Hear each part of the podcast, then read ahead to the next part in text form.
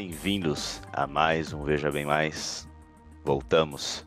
Voltamos não, né? Nunca paramos. Continuamos nossa saga romana.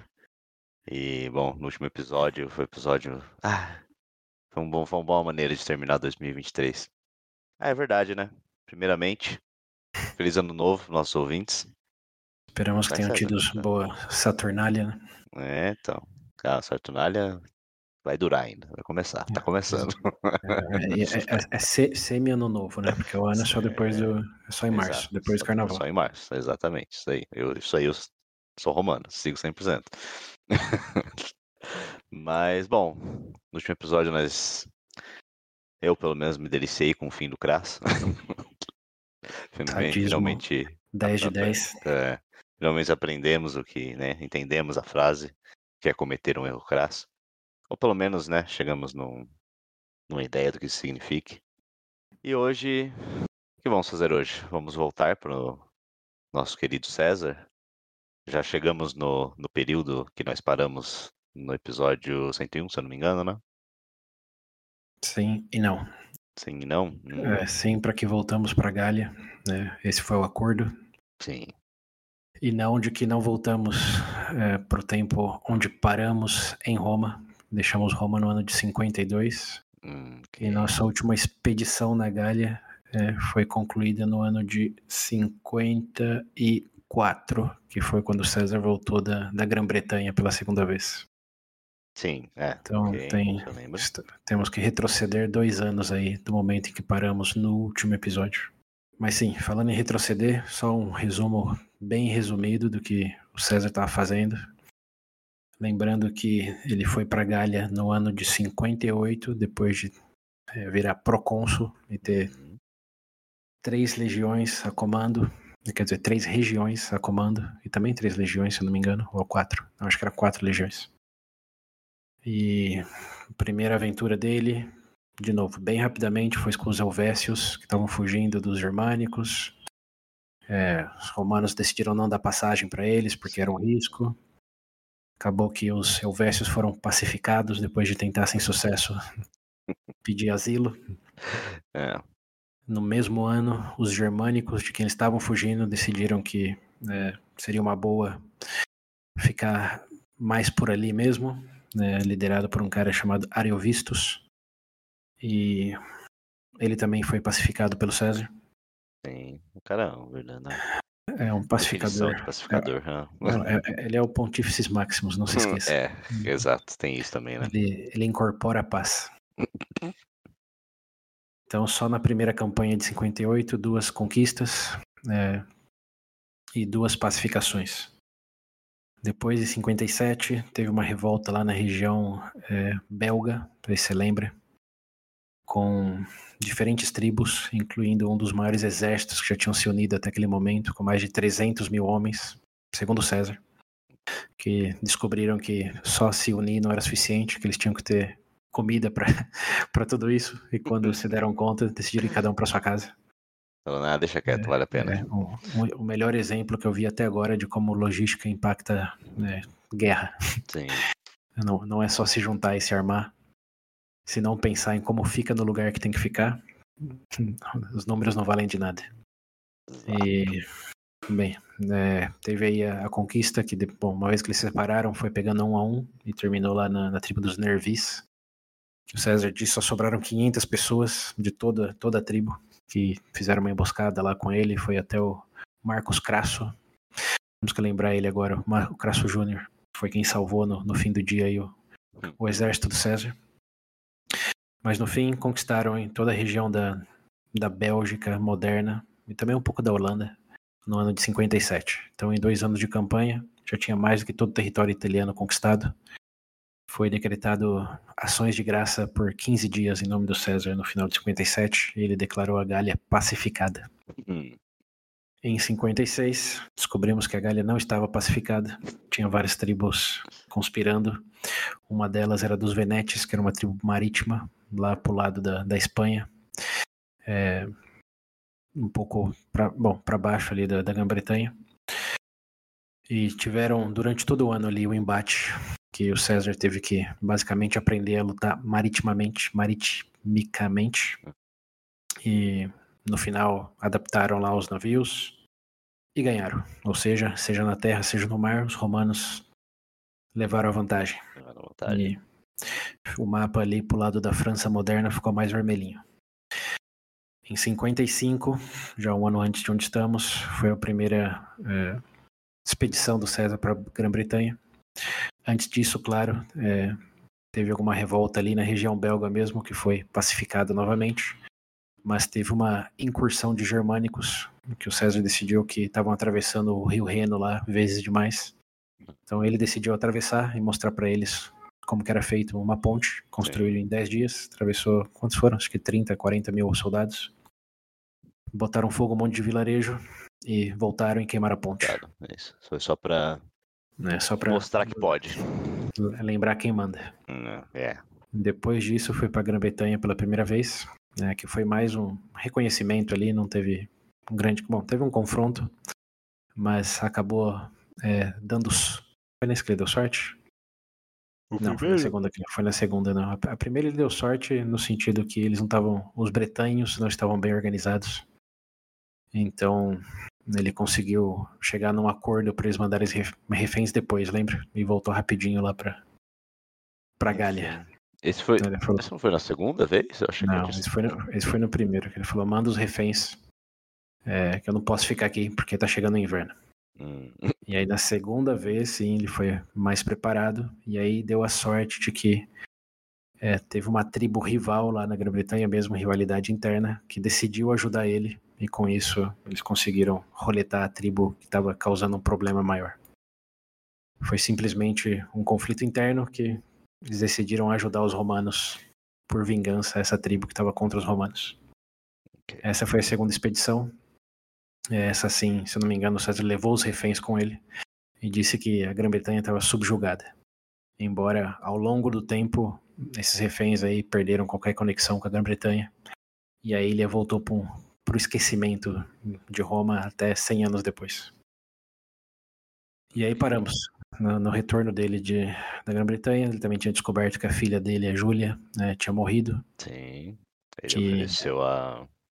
É, mas depois, não foi ao mesmo tempo. E aí já intersecta com o que estamos falando lá na, em Roma, que o triunvirato estava em momento frágil da. Bom, do, da formação. Sim. Isso era 50, final de 54, começo de 53. Bom, quando o César voltou da Grã-Bretanha, eu lembro mais ou menos, foi assim que eu terminei o, o episódio. Ele voltou e descobriu que é, tinha rumores de conspirações, porque ele tinha ficado fora, lembrando, foram dois anos de expedições na Grã-Bretanha. E nesse momento de ausência dele, muitas tribos tiveram a oportunidade de se juntar e conspirar é, contra os romanos, embora ele tenha levado como reféns soldados. Ele levou os anciões, não foi? Isso, na segunda levou os anciões, mas aí foi que a gente falou, na falta de, na falta de, de cachorro, hum. caça com os outros gálicos. E foram. como eles não tinham nada a ver com os romanos, como já estavam subjugados, foi ali que começou a surgir os burburinhos. E aí eu terminei o episódio falando que o César tinha decidido que a Gália precisava ser pacificada de uma vez por todas. Hum. Como pela terceira vez, né? Precisava ser pacificada. E bem, aqui estamos, nessa terceira onda de pacificações. É... O que acontece? Bom, em primeiro lugar, temos que lembrar que quando César voltou da Grã-Bretanha, já ia começar o inverno. Então, ele teve que tomar uma decisão de ficar na Gália, que ele já estava já estava lá com todo o exército, todas as regiões desde 58. Mas nesse caso, a colheita daquele ano na Gália não tinha sido boa. Então tinha pouca comida. E devido a isso, ele decidiu espalhar, dividir as legiões, lembrando que ele tinha oito legiões, em vários grupos de. em vários grupos, cohorts, que é o número variável. Pode, podia ser entre uma e duas legiões em um lugar, menos de uma legião em outra. Basicamente, pulverizou né, as legiões e colocou em distintos locais da Gália que tinha suspeita de é, ter conspiração e ressentimento com os romanos, principalmente na, reunião, na região belga ali, que, lembrando, eram os gálicos com cabeludos, os mais selvagens. Região sul eram os mais é, galo, os gálicos com cabelo curto, que já tinham tido encontros com romanos e já tinham até é, senadores em vez de reis. Moderninho, Então, bem, já. em 53 ele dispersa as legiões em algo entre 10 e 15 grupos e um deles, um desses grupos aí, é liderado por um comandante chamado Sabinus e outro chamado Cota. Lembra Cota. desses nomes aí? É, Sabi, Sabinus ou Sabinus e Cota. Sabinos não era o povo, não? Era, não era? Hum, você tá- Sabinos? É, sim, bem lá no Não, começo da é, República, sim, você sim. tá lembrando? É, é, exato. Sim, esse possivelmente o descendente direto. Hum, O nome dele é Sabinus Tá, Sabinos e o outro é o Cota. Cotas. Ok. Não, não tem esse, é só Cota. Cota. É. Bom, eles ficaram encarregados de um grupo de legionários, mais ou menos 5 mil homens, é, numa região ali dos Eburões, que fica na. Bom, perto ali dos Nervis, na, na parte belga. E montaram, bom, fizeram um forte lá e estavam se preparando para o inverno. Quando, de repente, enquanto eles cortavam lenha na floresta, eles foram atacados. É, nesse ataque, liderado por um, um cara chamado Ambiorix. Ambiore. Ambiorix, lembrando lá dos nomes do Asterix Uhum. e Obelix, Uhum. esse é Ambiorix. Ambiorix. É o, o líder dessa, dessa tribo dos Eburões que atacou do nada esse pelotão romano aí que estava na região para o inverno. É, o César estava em outro lugar, como foi tudo dispersado. O César estava na Gália ainda, mas ele estava em uma tribo, segundo minhas notas aqui, mais de 30 quilômetros de distância dessa outra tribo aí. Hum, Eles foram atacados de surpresa, porque alegadamente já estava pacificado a Gália, mas conseguiram é, segurar a posição. Foi ali um confronto entre cavaleiros mais do que outra coisa. E voltaram para o forte, é, basicamente vitoriosos, de um leve, um leve confronto. Um leve confronto, não Sim. foi um, um embate em toda a sua força. É, um pouco depois desse conflito, o Ambiorex bateu no portão lá do forte e disse: precisamos conversar. hum, Os Sabinos e o Cota acharam tudo estranho, mas mandaram um pelotão falar: ok, né, podemos escutar. O que aconteceu? O que, que foi aquilo? E o Ambiorex começou o discurso dizendo que se sentia muito mal e arrependido do que tinha acontecido, porque ele tinha sido forçado a atacar os romanos devido a uma conspiração em todo o território gálico para atacar os fortes romanos. Como eles sabiam que eles estavam dispersos, tinham um entendimento de que eles não poderiam ganhar de todo o exército romano, as oito legiões, sim. como agora eram, para dizer alguma coisa, 15 grupos. Isso sim era possível. Então eles tinham se encontrado nas últimas semanas e combinado que cada tribo perto do forte onde estavam os soldados iam atacar e basicamente aniquilar os romanos pedaço por pedaço. Então, ele disse que esse era o plano, por isso que ele tinha feito esse ataque surpresa, mas ele tinha se dado conta no meio do ataque de que era um, um ataque suicida, de que eles não tinham nenhuma chance contra os romanos e de que ele, em particular, tinha uma dívida com César, porque o César, lá em 56, 57, um ano que ele estava na região, tinha ajudado ele a subir no trono da região. Que existia uma disputa interna e o César falou: não, ele, o Ambiorix, vai ser o rei. Hum, Todo mundo, acalma aí, tá decidido. Então, com remorso e pesar, ele disse: fui obrigado pelos meus compatriotas a fazer isso, mas me dei conta do erro. E eu quero ajudar vocês agora é, em vez de, de, de, ser um traidor. E com isso ele também disse que é, o mesmo estaria acontecendo nos outros, for, nas outros fortes romanos e que o mais recomendável seria que é, esse forte se unisse com o forte mais próximo, que estava ali mais ou menos uns 10 quilômetros, para que unissem força contra o ataque iminente dos gauleses e também mercenários germânicos é, que foram convocados pelos gauleses para ajudar nessa empreitada. Então essa foi a mensagem dele. É, entregou, como dizem em inglês, os feijões. Os feijões. É, acho que em português tem alguma coisa. Não é chorar pitanga. Não. Mas é. É, tem alguma em coisa inglês é- equivalente, mas não é Em feijões. inglês é spill the É, beans. né? sim, sim.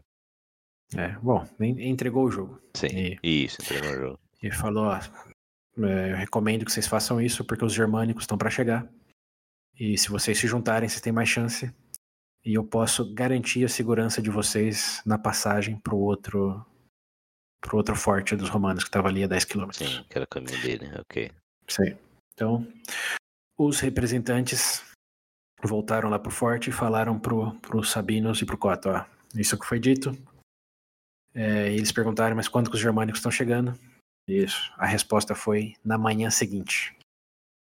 Ou seja, tinha menos de 12 horas, basicamente, ou 24 horas, para tomar uma decisão. Ok. E aí começa um debate, senhor William e estimados ouvintes. Porque, bom, eram dois comandantes, o Sabinos e o Cota. Uhum. O Sabinos começou dizendo que tinha sentido o que o Ambiorix estava dizendo, porque claramente ele não seria louco o suficiente para pensar que ganharia dos romanos. Então o fato que ele tenha se arrependido faz sentido, o fato que ele tinha uma dívida com César era sabido. Então, ok, é, soa acreditável o que ele está dizendo nesse sentido. Uhum.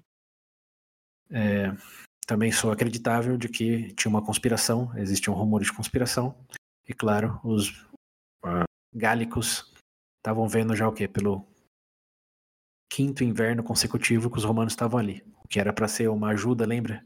Sim. Contra os, os germânicos, acabou no, quinto ano de todo o exército romano do César ficar ali na Gália. Então, o ressentimento, ele disse, era claro, e a, a fome de vingança certamente existia.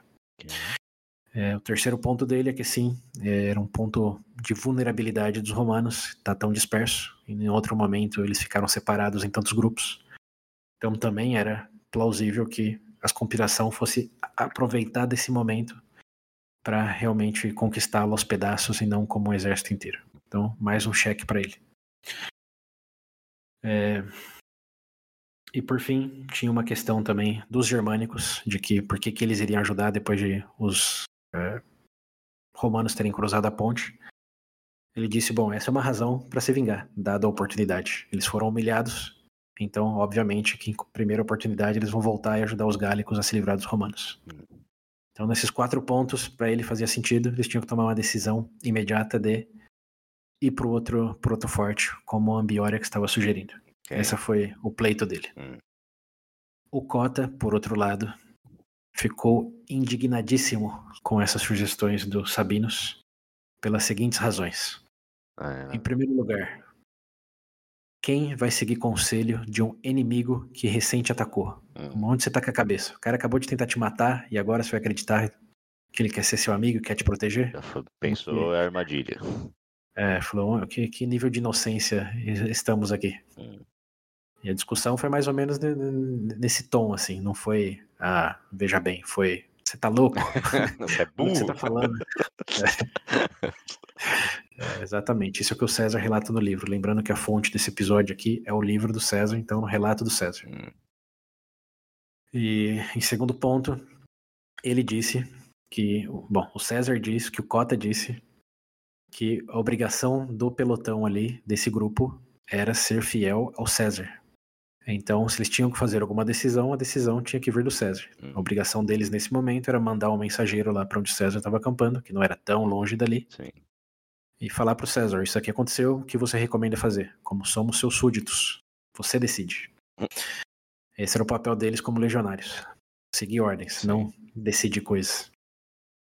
E por fim, ele disse que, por mais que fosse verdade, eles fossem atacados pelos germânicos e os outros gálicos no dia seguinte, que eles estavam numa fortaleza, eles eram romanos, e já tinham sobrevivido todas as empreitadas dos gálicos e germânicos até o presente momento. Então, não tinha razão para tremer as pernas. Sim. Dá Disse- medo. Roma maior bateu no peito, uhaha. Bem, o Sabinos, ao escutar isso, decidiu fazer uma tréplica, a réplica do, do Cota. E disse que, bem, pro primeiro ponto, não importa quem tá dizendo o que está acontecendo ou não. O que importa é se é plausível o que os fatos evidenciam. E se isso saiu da boca de um romano ou de um gálico, não importa. Como ele disse, era plausível que tudo isso que ele falou fosse acontecer. Bom, estava acontecendo de certa maneira. Então, uma evidência era maior do que a credibilidade do orador, por assim dizer. Sim. Então, realmente, é, se era plausível que fosse acontecer, tinha que dar crédito a isso, não quem estava dizendo que era isso. Ok. Segundo ponto, é, se mandasse o mensageiro para o César, até o mensageiro chegar, lembrando, então, a mais ou menos 30 quilômetros, através de florestas e pântanos. Até ele chegar no César e voltar com uma decisão, os germânicos e os galeses já estariam ali. Hum. Então, por mais que o correto fosse esperar o comando do comandante, nessas circunstâncias, é, o que isso implicaria é arriscar a vida de todos ali. Que é, ele sabia, podiam sim segurar a onda, mas eles não tinham ideia do número de germânicos e outros gauleses que poderiam se juntar. Sim. Lembrando que eles eram só 5 mil. Então, se aparecessem, sei lá, para chutar um número, 50 mil deles, por mais que eles estivessem numa fortaleza, chega um ponto em que a superioridade numérica torna a sua competência meio que irrelevante. Então, o que ele disse é: tudo que você está dizendo tem certo sentido, mas, dadas as circunstâncias, precisamos tomar uma decisão agora, e essa decisão vai culminar na morte ou na sobrevivência de todos que estão aqui. E nesse último ponto ele disse em voz alta, porque todos os outros soldados ali do forte escutassem, não só os de alto ranking que estavam discutindo isso. Sim. Então, com isso, todos os soldados se juntaram e tiveram que votar em que fazer. E aí, William, eu vou te colocar no meio dos soldados. Hum, O que você faria? não sei o que eu Sabe-nos ou Cota? Um grupo de quem você você se une? Para onde vai ser o voto? Hum. O que achou que a armadilha foi o Cota, né? Sabe-nos está dizendo temos que fazer o que o Biorex está dizendo, Sim. porque faz sentido. Aham. A circunstância é iminente. Partimos todos na manhã seguinte Uhum. para encontrar com outro pelotão que está a 10 quilômetros. Sim. E o Cota tá dizendo não, só manda mensageiro pro César. Vamos segurar a onda aqui. Deixa me ver. Eu não sei porque eu tô achando que isso é uma armadilha. Mas Tá mais com o Cota. eu acho. É... Você falou que onde o César tá não é. É perto, mas né? É, mais de 30 quilômetros de distância. Lembrando, é inverno Sim. E a região é cheia de florestas e pântanos. Pô. Esses dois estão muito covardes, hein? Devia ter ficado lutado. Ah, Deixa eu Os ver. dois, os Sabinos, pô. É, o que o. Cota quer fazer. Hum. Ah, eu acho que foi com o Cota. Fica com o Eles Cota. dão conta. Independente Tipo, do. fica e manda alguém avisar o, Uhum. o César que, ó, pode ser que aconteça alguma coisa aqui. Você acha que pelo menos, Pelo menos- sei lá, pro, pro César chegar em uma semana eles aguentam? Nossa, uma semana? Fuck, verdade. Ué, porque até ele trazer todos os essa legionários é- dele. É porque um mensageiro já demora pra chegar. Imagina ele trazer, marchar com toda a legião dele É até porque ali. eu tô com uma pulga na orelha achando que esse negócio é uma armadilha. Antes de você falar que os dois se dividiram, eu já, tô- eu já pensei, eu falei, nossa, mas tá bom demais isso daqui pra ser verdade, né? Ué, então, você é um soldado, cara. Ah, Tá batendo meia-noite o relógio, tem que fazer uma decisão. E aí? Pra onde vai ser o voto? Ah, eu fico e luto. Vou ficar cota. Fica com cota. Ok? Muito bem. Não foi o que os romanos decidiram. Os soldados Guardes. se convenceram mais pelo discurso dos sabinos, dado que o número deles era diminuto, eram 5 mil. Se fosse 15, 30, sei lá. Mas era só 5 mil. O forte era pequeno. Eles não sabiam. Lembrando, lembra os germânicos quando apareceram em diferentes situações? Qual era o número deles? O Ariovistos, que era o último, era ao redor de 150 mil. E os teutões lá e os símbrios, que foi lá na época do Mário, era ao redor de 300 mil. Sim, sim. Então, bom, essas eram as referências dele para os germânicos que podiam chegar. Uhum. Não sei se é o número que eles estavam pensando. É, mas não mas foi também no, dos germanos lá que eles. Eles se dividiram um grupo. E Sim, eles dos tentaram, teutões e os é, símbrios. tentaram Sim, sim. derrubar o forte lá só- não conseguiram. Tô só empatizando um pouco Sim. com o que o, o lado dos sabinos podia estar pensando. Uhum. E também tinha uma questão aí que não comentei, mas é de se isso vai acontecer em todo o forte, se eles conseguirem juntar com o outro, ambos ficam mais fortes. Sim. Como pode ser que quando eles chegarem, se eles mandarem mensagem pro César e o César está sendo atacado e o outro forte está sendo atacado também, Hum. e o outro forte, a propósito, está sendo liderado por um, um general que é irmão do Cícero. Chama Quintulus Cícero, Uhum. que é o que está mais próximo ali, a 10 quilômetros. Ah, Então tinha, tinha, tinha essa questão, como se eles chegarem lá, eles já tiverem sido atacados. E aí? É, mas se eles aguardam, se eles ficam imaginando 150, 300, vai juntar com outro Aham. forte, 5 mais 5 ou 10 mais 10, não vai fazer diferença, não. Ué, É o dobro, pô. Ah, Eles não sabem como tá a dispersão. Bom, vai ser um ataque simultâneo, o. Ambiorix disse. Porque não adianta também eles irem pedaço a pedaço, a hora que chegar no último pedaço, todo mundo já sabe o que vai acontecer. ok. Então, enfim, esse era é, o que estava na mente, Uhum. segundo o César, no livro, em quem concordou com os Sabinos. E, bom, eles fizeram a decisão, passaram a madrugada empacando, e às seis, ao amanhecer, partiram todos do forte com Ambiorix em direção a, a, outra, a outra fortaleza aí onde estava o, o general Cícero Brother. Ok. Nos primeiros dois quilômetros, tudo relativamente tranquilo, em ordem Normal. até que eles tiveram que cruzar um trecho estreito, como que tem aquela coluna que marcha de 5 mil soldados, em um momento tiveram que afinar essa coluna para passar por um lugar estreito. Sim. Chuta o que aconteceu. Tomaram flechado. Não só tomaram flechada, mas o Ambiorix, que estava na frente, simplesmente se virou e disse: Vocês estão emboscados. Ah, meu Deus. Hum, Atrás deles apareceu outro pelotão de gauleses Sim. e basicamente envelopou todos os 5 mil homens, tanto pelas laterais que eram estreito, como pela frente, como pela retaguarda. Sim. Parabéns. E aí está. Aí está a razão do Cota.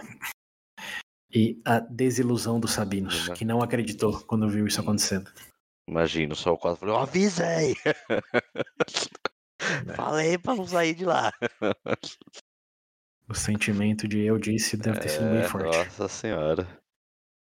Mas, bom, meus parabéns pra você por ter tido essa pulga, pulga atrás da orelha. Eu falei, isso tá, tá. Mas se você, se você fosse um soldado lá, ia ter se ferrado de qualquer É, jeito, é. porque no fim teve que todo mundo, não podia deixar metade lá e outra metade partir. Ah, não, sim. Então, foram encurralados. Os Sabinos é, foi pego de surpresa. Tentou fazer uma formação ali, mas não teve muito êxito. Né? Enquanto o Cota, sim, ainda estava com a pulga atrás da orelha, e como ele estava na retaguarda, ele sim conseguiu montar uma, uma defesa um pouco mais, é, mais sólida contra a parte que estava atacando ele. Mas no meio do embate, eles se separaram. Ou, bom, um ficou do lado de trás, o outro na frente. Lembrando, 5 mil homens, então não é que eles estavam a 200 metros um do outro. Sim. E o que acabou acontecendo foi o embate ficou cada vez mais pressionando aí a coluna deles. Os Sabinos, como estava vendo o Ambiorix, em um momento pediu é, para negociar. É, disse: Bom, você me enganou, parabéns para você. Como podemos resolver isso? E o Ambiorix disse: Podemos resolver com primeiro você é, e seus soldados baixando as armas. Sim. Uma vez vocês fizerem isso, podemos conversar. O Sabinos concedeu e falou: Ok, vamos conversar. Baixou as armas. E esse foi seu último erro. Em seu último ato de inocência, quando ele baixou as armas na intenção de conversar, o Ambiorix ordenou para que fossem todos executados. Hum. Nossa. E aí termina a história dos Sabinos, iludi- iludido duas vezes pelo Ambiorix. pariu. Ai, meu Enquanto o Deus. Cota, que estava do outro lado, não sabia o que tinha acontecido, continuou lutando e lutou até o último homem. Que, bom, infelizmente para os romanos, chegou no último homem, porque eles estavam encurralados no estreito. Alguns conseguiram fugir de volta pro, pro forte, outros conseguiram fugir pela floresta, e é assim que conhecemos essa história, né? Como não tem como todo mundo morrer e a gente saber da história. Sim. Então, alguns fugiram pela floresta e chegaram no acampamento lá no forte do Cícero. Mas é, César diz que virtualmente todo é, os legionários morreram. Dos 5 mil, sobrou, sei lá, cinco, para dizer alguma Sim. coisa. Então eles foram executados, os romanos, possivelmente pela primeira vez, realmente perderam na Gália. Nos seis anos que eles já estavam lá, uns cinco. Sim. É que não foi o César, né? Se fosse o César. Não foi o César. É, talvez sim, talvez não. É, O fato é, o- o- os cinco que conseguiram fugir, né, falaram lá pro Cícero o que tinha acontecido. E aí, é, bom, claro que tem, tem uma questão de timing aqui. É, o Cícero ficou, qual que é a palavra aqui? Surpreendido, surpreso. E disse que, coincidentemente, é, eles também tinham sido atacados por uns gálicos no dia anterior. É, então, essa coisa da conspiração e ataque simultâneo, como que fazia certo sentido, sim. e que ele imediatamente ia mandar a mensagem para o César, né, relatando a situação. E lembrando, não tinha WhatsApp, então ninguém sabia nada do que estava acontecendo.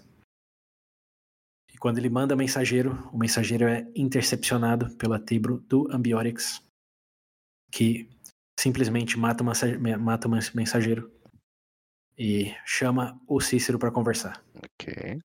e diz é, exatamente o mesmo discurso. Que o que ele fez, na verdade, foi só alertar que existia uma conspiração muito maior para acontecer e que a melhor estratégia do Cícero seria ir pro acampamento do César e que ele ia garantir a segurança dele Ó, ao, ao- ao nível do, do negócio. Acabei de matar todo um pelotão de legionários, mas foi simplesmente é, um, um acaso de outras tribos, como ele chegou ali no momento certo só para ver o que estava acontecendo. Obviamente, não, não sabia que ele tinha executado os sabinos, sim. que ele não, pôde, não podia ter feito muita coisa, mas que agora que é sabido que sim, ameaça é real, o Cícero tem que fazer diferente do que os companheiros deles fizeram e imediatamente é, ficar na segurança do Do. Ambiorix. Ok. Não, do Ambiorix. Ele falou, ó, eles tomaram risco, foram executados e agora eu tô aqui para te ajudar. Não só eu, mas também as tribos dos Nervi que estavam ali perto. E tinham dos 500 que sobraram lá, que óbvio, provavelmente não foram 500, né? Porque dado que tinha uma tribo num pelotão, Sim. disse, ó, vamos ajudar vocês a saírem dessa ameaça que, obviamente, agora você sabe que é real. Ok. Então aí é o Cícero que tem que fazer uma decisão. Hum. Também fugir. Fugir não, né? Ir ao encontro da, do exército, quer dizer, do outro forte, que já, já seria o do César, Uhum. ou ficar ali e resistir. E aí, o que, que você acha que o Cícero fez dessa vez?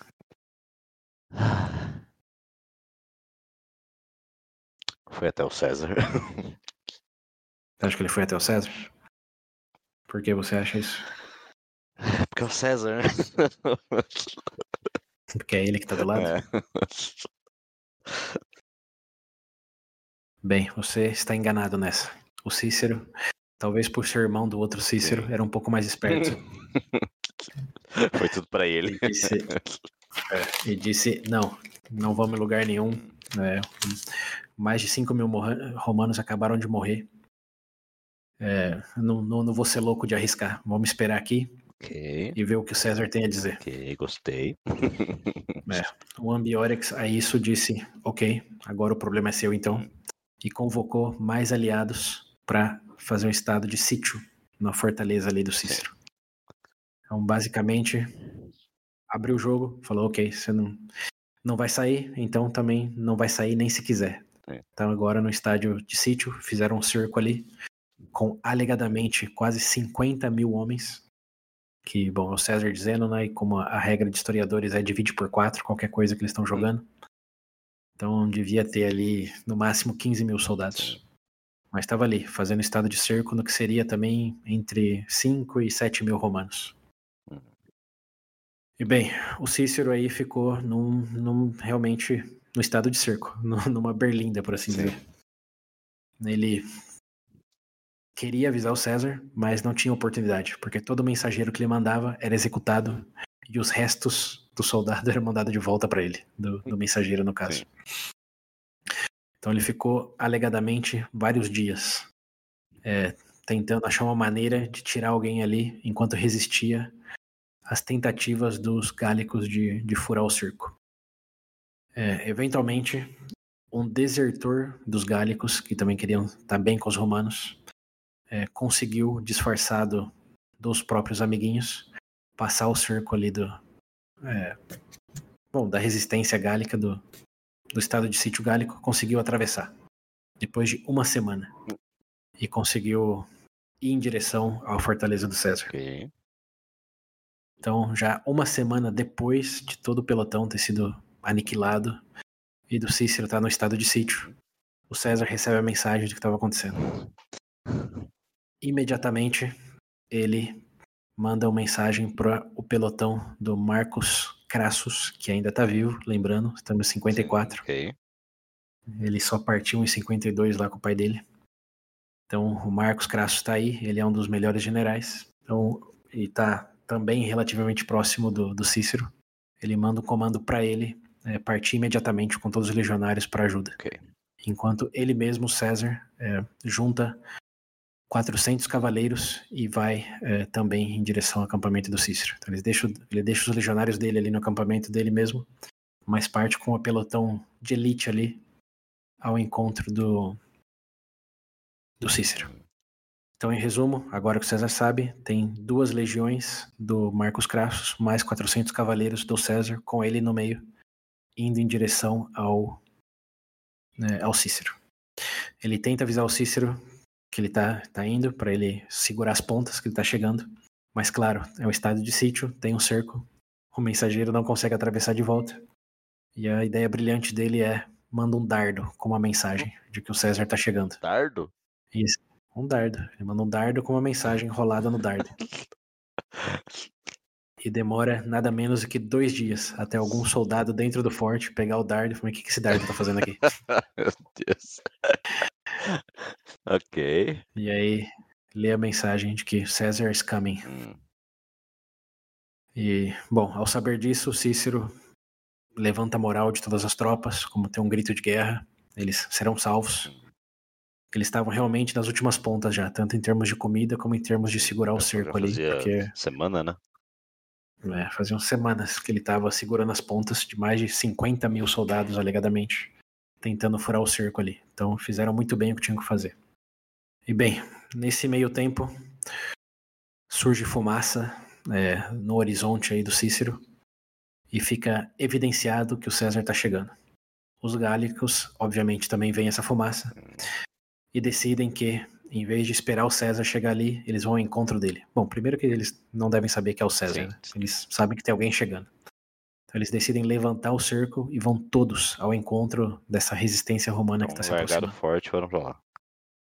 Largaram o forte e foram para lá. Sim, se foi intencional do César de levantar fumaça para que eles fizessem isso ou não, não sabemos. Mas foi o que aconteceu. É, bem, não muito longe dali, alegadamente uns dois quilômetros, já teve a visualização do exército do César versus o exército do Ambiorix. E o Ambiorix viu que os romanos não eram muitos. Como estamos falando de, de novo, 7 mil soldados para os alegados 15 mil, é, 50 mil deles. Então, eles estão numa posição vantajosa, os gauleses, é num terreno alto e tem um rio que é, precisa ser atravessado antes de chegar no César. Então, o que o Ambiorix decide é, já que é o César que quer salvar o acampamento dele, ele que vem até nós. E começa a fazer fortificações ali, monta acampamento antes do rio, numa posição eh, de altura. Então, sempre observando o que os romanos estão fazendo. O César, claro, também se dá conta disso e decide que ele vai fazer o mesmo. Ele vai fortalecer a posição dele e que se os gauleses quiserem brigar, eles que vão que vá até ele. Ele não vai lutar num terreno desvantajoso. Então, basicamente, vira um. Como que é? Stalemate. Como que é isso em português? Tem o quê? Stalemate. Meio. Vem. É, fica no impasse, acho que é essa a palavra. Fica no impasse ali. Cada um olhando pro outro do seu lado. O César se coloca em modo Fortnite, já sabendo da desvantagem numérica. Começa basicamente a pegar toda a madeira possivelmente encontrável ali na região para fazer é, muralhas e, e torres de defesa. Então essa é a vantagem dele. Ele tem construtores, engenheiros, enquanto o, o Ambiorix está só ali olhando para ver o que acontece, esperando um ataque. Nesse meio tempo, o César estrategiza de que talvez melhor do que esperar que os gauleses tomem ação, que ele vai ajudar os gauleses a tomar ação. Hum. Ele pega toda a cavalaria dele, uma vez que a fortaleza foi construída, e fala: vai lá atiçar os gauleses. E quando eles começarem a atacar vocês, retrocede. Retrocede de uma vez, como se estivesse com muito medo deles. Ó, cutucadinha e vai embora. e volta. Exato. E é isso que a cavalaria faz. Vão lá, faz barulho, faz roaça, e quando eles começam a entrar em combate, eles fogem. Fogem meio que gritando, fingindo que tá com medo. E o, o cavalaria, obviamente, atravessa o rio, e quando vê a fortaleza, os soldados romanos que estão ali na, nas torres e nas muralhas também soltam alguns gritos ali de é, deu ruim e, e, se escondem. Então, o que os cavaleiros gauleses veem é isso: a cavalaria fugiu e os soldados, que já são poucos, que estão ali nas muralhas, também gritam e retrocedem para dentro da fortaleza. Okay. Então, eles voltam lá para o exército principal e dizem: ah, é isso que está acontecendo, são poucos, a fortaleza é pequena, é, acho que não precisamos esperar, não. O que, que você diz, Ambiorix? Hum. Ambiorix, claro, já está bastante confiante, dada a vitória dele, de basicamente a primeira vitória gálica em todo o tempo Sim. até aqui, de todo um pelotão de legionários. Meu cabeça já. É, diz, sim, é hora de roletar os romanos. E fez então exatamente o que o César queria que ele fizesse. Atravessou o rio com todo o exército dele e basicamente envelopou a fortaleza ali. E antes mesmo de tentar invadir, deu o benefício para o César de entrar em, em termos é, de paz. Bateu na porta, falou: oh, "Você está envelopado." Se renda, César. É, renda-se. É, basicamente isso. Foi o que ele disse. E aí o César alegadamente diz: é, "Sim, deixa eu só abrir as portas aqui para me render." E abre as portas em quatro direções. Lembrando, a fortaleza é meio com um quadrado e tem quatro saídas ali: norte, sul, leste oeste. E nesse momento saem todos os 7 mil soldados romanos em formação com a cavalaria, ponto para, se fosse o Hulk, ponto para esmagar. Então, o que o Ambiorix pensou que já era uma fortaleza rendida, é uma fortaleza formada e pronta para o embate. Os gauleses não estavam preparados para isso, e quando vê toda essa formação da infantaria saindo pelos quatro cantos da fortaleza, entram em desespero e começam a fugir. Lembrando que eles não eram um exército, era uma conjuntura e uma união de várias tribos que foram unidas. E quando veem que os romanos estão ali, que por, por, mais que em menor número, é, eles sim estão coordenados, estão preparados, eles começam a fugir. Alguns ficam e tentam combater, mas são facilmente roletados pelo, pelo exército romano. E o próprio Ambiorix, a ver isso, também se dá conta que cometeu um erro e foge. E nisso termina o primeiro embate entre César e Ambiorix. Hum, primeiro, lá vem. Os, os gauleses fogem. Com isso, César parte em direção ao Cícero, que está ali esperando, e ambos comemoram que é, os romanos, basicamente, o, pelotão do César não teve nenhuma casualidade, zero. Dos 7 mil que ele levou, 7 mil sobreviveram. E o Cícero já não estava em estado de sítio, já não tinha mais cerco. Os gauleses fugiram. Tudo termina bem. Termina bem, por enquanto. Ao fim. Acabamos, é isso. Assim, acabamos? É. Fim das guerras gálicas. Você falou, esse foi o primeiro embate, cadê? Ah, droga, usei a palavra Vai, vai vir mais. Você entregou, é. errou aí, errou. Errei na frase. Bem, isso já é o ano de 53. É, então termina aí o inverno, tá indo pra 52? Não, 53 ainda. É o ano de 54, tinha falado, né? Isso. É de 54 para 53. Então agora vai começar a primavera de 53, que é a época de campanhas. Ok. Dado que isso aconteceu, o que você acha que é o próximo passo do César? Quais são as opções? Tem opções aí? Bom, ele acabou de ser Nossa, é alertado de que existia, existia uma conspiração muito forte. Sim. na galha da- contra os, o povo que sobrou lá com as vilas. com o povo que sobrou. É, então, acho que intuitivamente ter ele, tem que. Fazer o quê? Exato. Agora começa a real onda de pacificação. Faz o trabalho dele, o que ele faz de melhor. Pacificar. Isso aí. E o Ambiorix, lembrando, tava, tava solto ainda. Então, bem. Antes de começar essa próxima parte aí do que o César faz, tenho que relatar uma anedota aqui que é importante para nossa para o nosso acompanhamento da série Roma da HBO, que estamos quase chegando no momento em que ela começa. Essa anedota, vocês não vão ver no- nos vídeos do YouTube aí, nem em outros podcasts. É uma anedota que só está no livro.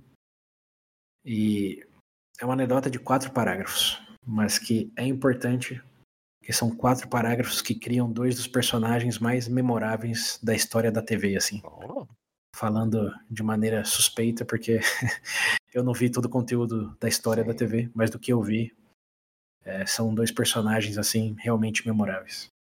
Parênteses é durante esse é, esse estado de cerco aí, esse estado de sítio do exército do Cícero, existem dois personagens descritos pelo César que estão ali resistindo é, à tentativa de superar o- as muralhas romanas dos gauleses, Nos- que se chamam o cerco É, que eles tem- tem- fizeram, o primeiro lá ou o do César aí?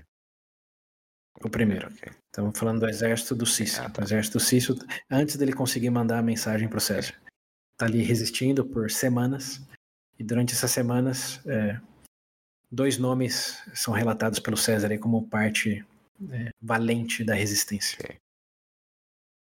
Eles são Titus Pulo e Lúcius Vorenus. Lembra desses nomes aí? Titus Pulo e Lúcio. Lúcius Vorenus.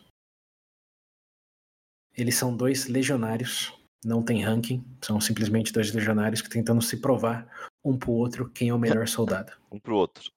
No, esti- é, no estilo Legolas e o anão lá, Sim, esqueci sim, do Senhor dos. Anéis. Nesse estilo aí, estão vendo entre eles disputando quem é o melhor soldado.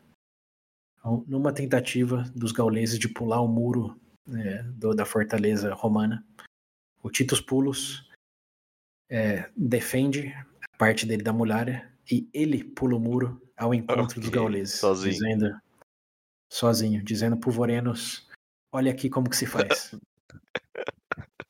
e vai pra cima de um pelotão ali é, gaulês, ele sozinho. Ok. O Vorenos observa com muita atenção, mas pula atrás dele porque os outros soldados estão observando. Se o Vorenos conseguir matar o Gauleses e voltar, ele vai perder o, o status Aham, dele. Tem que ir também. Então o pulo, o pulo vai primeiro e ele o, vai, vai, vai atrás. É, o pulo começa o embate e rapidamente é cercado pelos outros gauleses e é atingido com um dardo na região da cintura. Com dardo, ok. com o dardo. é. E cai. O Lúcius, ou Vorenos, que tinha, tinha ido atrás dele, vê isso e vai na ajuda dele, porque já é basicamente carne morta se Se os caras. os gauleses Sim. pegarem ele no chão. Então ele vai ao encontro do Pulos, que está ali com o dardo na região da cintura, e afuguenta os gauleses para que não ma- matassem o, o Vorenos. Enquanto ele está fazendo isso, porém, ele trupica, é, que o terreno ali também não é dos mais estáveis, e ele cai no chão e ele que fica em Ah. perigo. Enquanto isso, o, o, o Pulo tira o dardo da cintura e percebe que não tinha perfurado ele. A lança, ou a parte perfurante Sim. do dardo, tinha em- emperrado no cinturão dele de soldado. Então, o.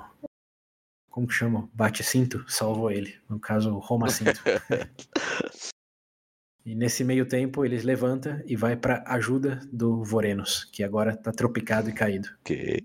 Então, num momento bem cinematográfico mesmo, ambos estão ali se ajudando quando era uma rivalidade entre eles. E juntos, segundo o relato do César, eles conseguem matar vários gauleses e voltam, pulam o muro de volta para a fortaleza é, depois dessa esse momento épico aí de um tentar se provar pro outro e no fundo foi no, no fim do dia foi um que salvou o outro. Mas conseguiram é, nesse meio tempo salvar, salvar é, matar Ah. vários gauleses. E assim termina os quatro parágrafos do Titus Pulos e do Lúcio Vorenos. Isso é tudo que sabemos historicamente desses dois personagens. É a única vez que eles foram mencionados. Única Ok. vez, é, nesse contexto.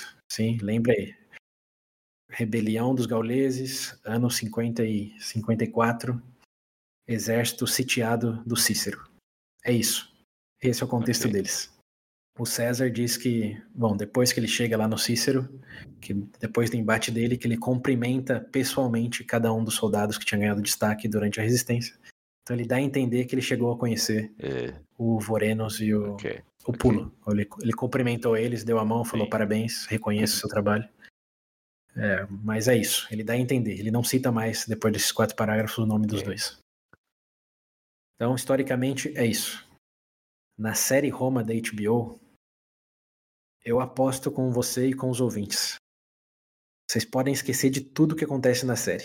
O que, que o César fez, o que, que o Marco Sim. Antônio fez, o que, que o César Augusto fez, o que a Cleopatra fez. São duas temporadas, lembrando, são 20 episódios Sim. no total. Mas vocês não vão esquecer do arco, do pulo e do, e do Lúcius, do V- Vorenos. Todas as pessoas que eu conheço que já viram a série dizem o mesmo. Ok. Por mais que eles sejam um, um plot B assim, né, um side mission, eles são de longe os melhores personagens das séries durante as duas temporadas. Caraca. Ok. É, então, Então, nessa série, eles não é só uma aparição. Então, eles são personagens constantes. é, sim, a série toma várias liberdades artísticas, incluso a série, lembrando, ela começa no fim da Guerra Gálica. E aqui estamos mais ou menos no, no meio dela ainda. Então, essa já é a primeira liberdade artística que eles tomam. E, de certa forma, também ninguém sabe o que aconteceu com eles depois. Então, pode ser que a série tenha acertado no, no chute que algo nessas linhas pode ter acontecido. Como ninguém pode desprovar, é Sim, o meu ponto. Mas o ponto principal é que são esses quatro parágrafos do livro que inspiram esses personagens aí, que eu tenho certeza todos que já viram ou venham a ver a série vão lembrar com carinho deles. Tá aqui a origem. Esse é o parênteses.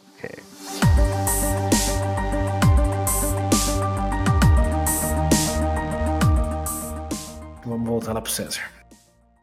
O César, a propósito, fez também uma anedota que vocês não vão ver em nenhum vídeo. Tá no livro. Ele decide, depois de escutar sobre o desastre lá dos Sabinos, que ele vai deixar a barba e o cabelo crescer até ter a vingança dele contra o Ambiorix. Ok. Então ele entra em um modo, sei lá, não sei, aqui é referência da referência, mas quinta temporada do Samurai X talvez. Ele faz algo parecido. É, Samurai X não, é Samurai Jack, perdão. ok. Ah, Samurai Jack. Tá, Samurai a quinta Jack. foi a última, né, que saiu. É, que ele fica barbudo É. e cabeludo também pra se vingar de Ok. alguém. Que também me faz lembrar um pouco do, do universo Marvel lá, o Capitão América. Onde que ele aparece barbudo? Guerra Civil, na Guerra Infinita, né? Ah, é, depois que ele. Depois do Guerra Civil. É, de- é, então. É, então, pode ser isso. O César vira o Capitão Roma na Guerra Infinita contra os gauleses. Muito bom. Achamos analogia. Bom. Então, ma- mais uma anedota interessante. Se realmente ele cumpriu a palavra no livro, ele não fala. Mas ele fala, ele fala, e eu decidi, ou o César decidiu, né? Porque ele fala em terceira É, pessoa. tem. Deixar o cabelo e o- a barba crescer até se vingar do Ambiorix. Ok. E bem, aqui estamos, no ponto de ele quer se vingar do Ambiorix. Ele não vai deixar barato ter matado todos os legionários dele. Depois dessa armadilha não barata. perder. É, e para isso, ele decide levantar mais uma legião lá no norte da Itália. Lembrando que ele ainda é o procônsul, então ele pode levantar, Hum. é, principalmente depois lá do último consulado do Crasso e do Pompeu, que eles decretam que os procônsuls podem levantar legiões sem autorização do Senado. Então César já tinha feito isso antes, mas agora ele faz dentro da lei, por Sim. assim dizer. Mais uma legião.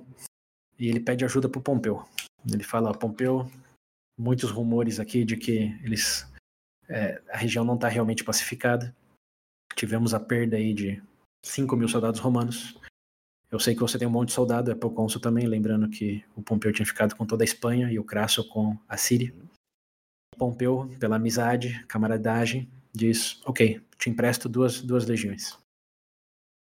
Então César agora, em vez de oito legiões, como ele tinha lá no ano de 54, agora ele tem dez. Lembrando, ele perdeu uma, levantou mais uma ele mesmo e pegou duas emprestadas do Pompeu. Então, tá com dez legiões agora, que em sua força total seria equivalente a 50 mil soldados. Com esses 50 mil soldados, César decide que é momento de se vingar do Ambiorix. E parte durante todo o ano de 53, tribo a tribo na Gália, Procurando ele. procurando ele e pedindo refém é, para as tribos. Bom, primeiro né? Vai punindo. Punindo aqueles, é, punindo aqueles que ele suspeita de ter ajudado o Ambiorix. Suspeito.